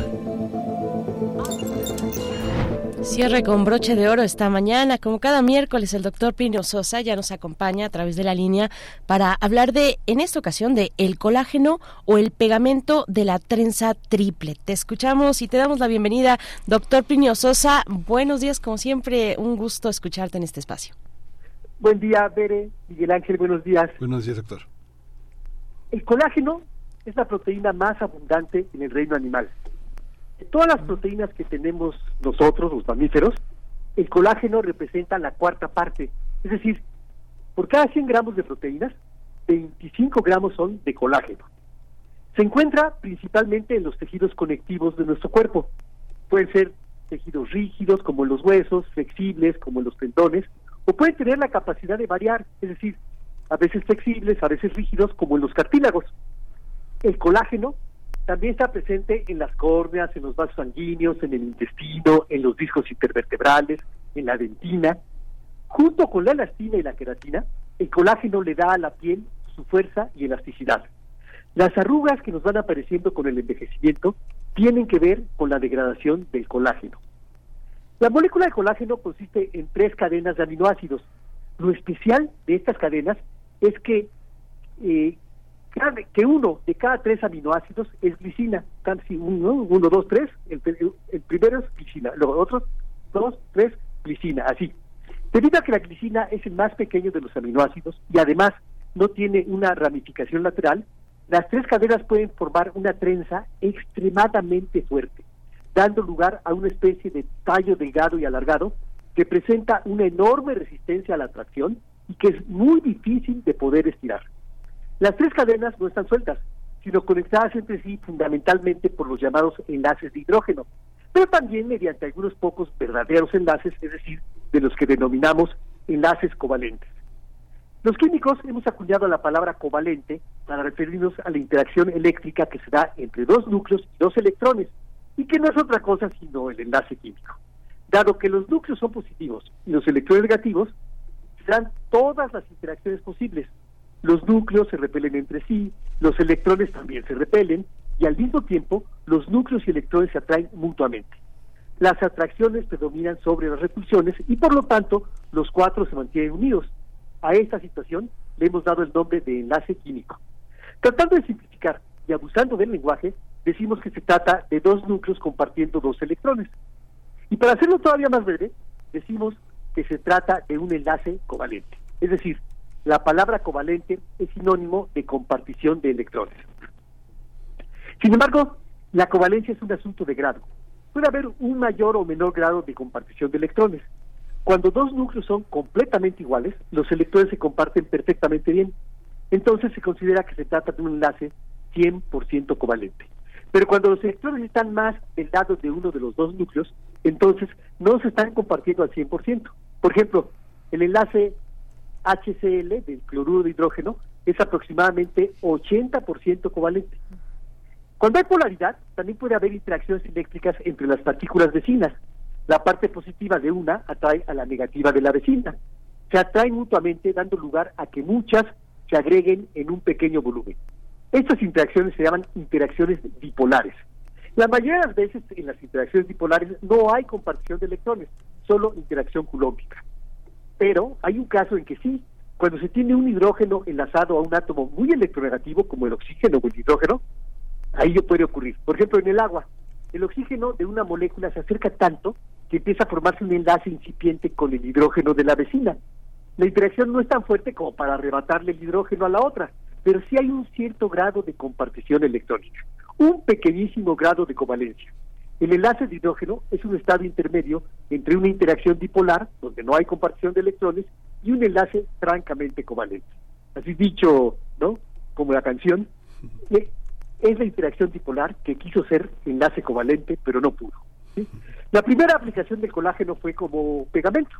Cuando el colágeno se hidroliza parcialmente se forma la cola, el primer pegamento usado por nosotros, los Homo sapiens.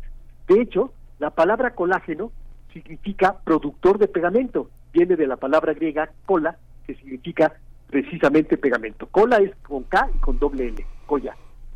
Además tiene muchas otras aplicaciones en alimentos como gelatinas, yogures, embutidos, en productos cosméticos para reducir el envejecimiento, en medicamentos, en implantes dentales, en la curación de heridas, en las cirugías estética y la de quemaduras, en el papel fotográfico, etcétera. Una reflexión final.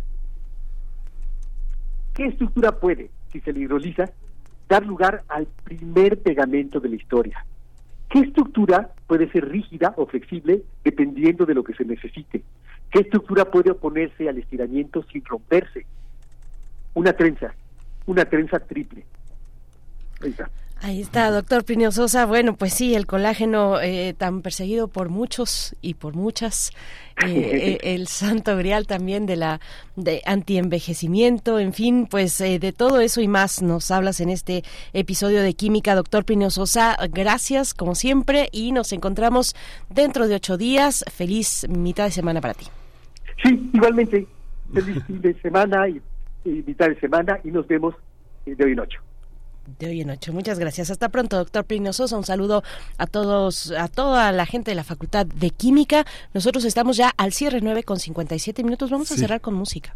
Bueno, una, una cita de Alberto Blanco sobre la cola, ¿no? Decía que la pluma hace el plumaje, pero la cola no hace el colaje, ¿no? que es una cita de Max Ernst sobre la cola. Ah, ah, pues bueno, con eso cerramos y con música, Soul Rebel, el alma rebelde en esta mañana con Manu Chao y Bonnie Weiler. Nos vamos con esto, 9 con 58. Esto fue el primer movimiento. El mundo desde la universidad.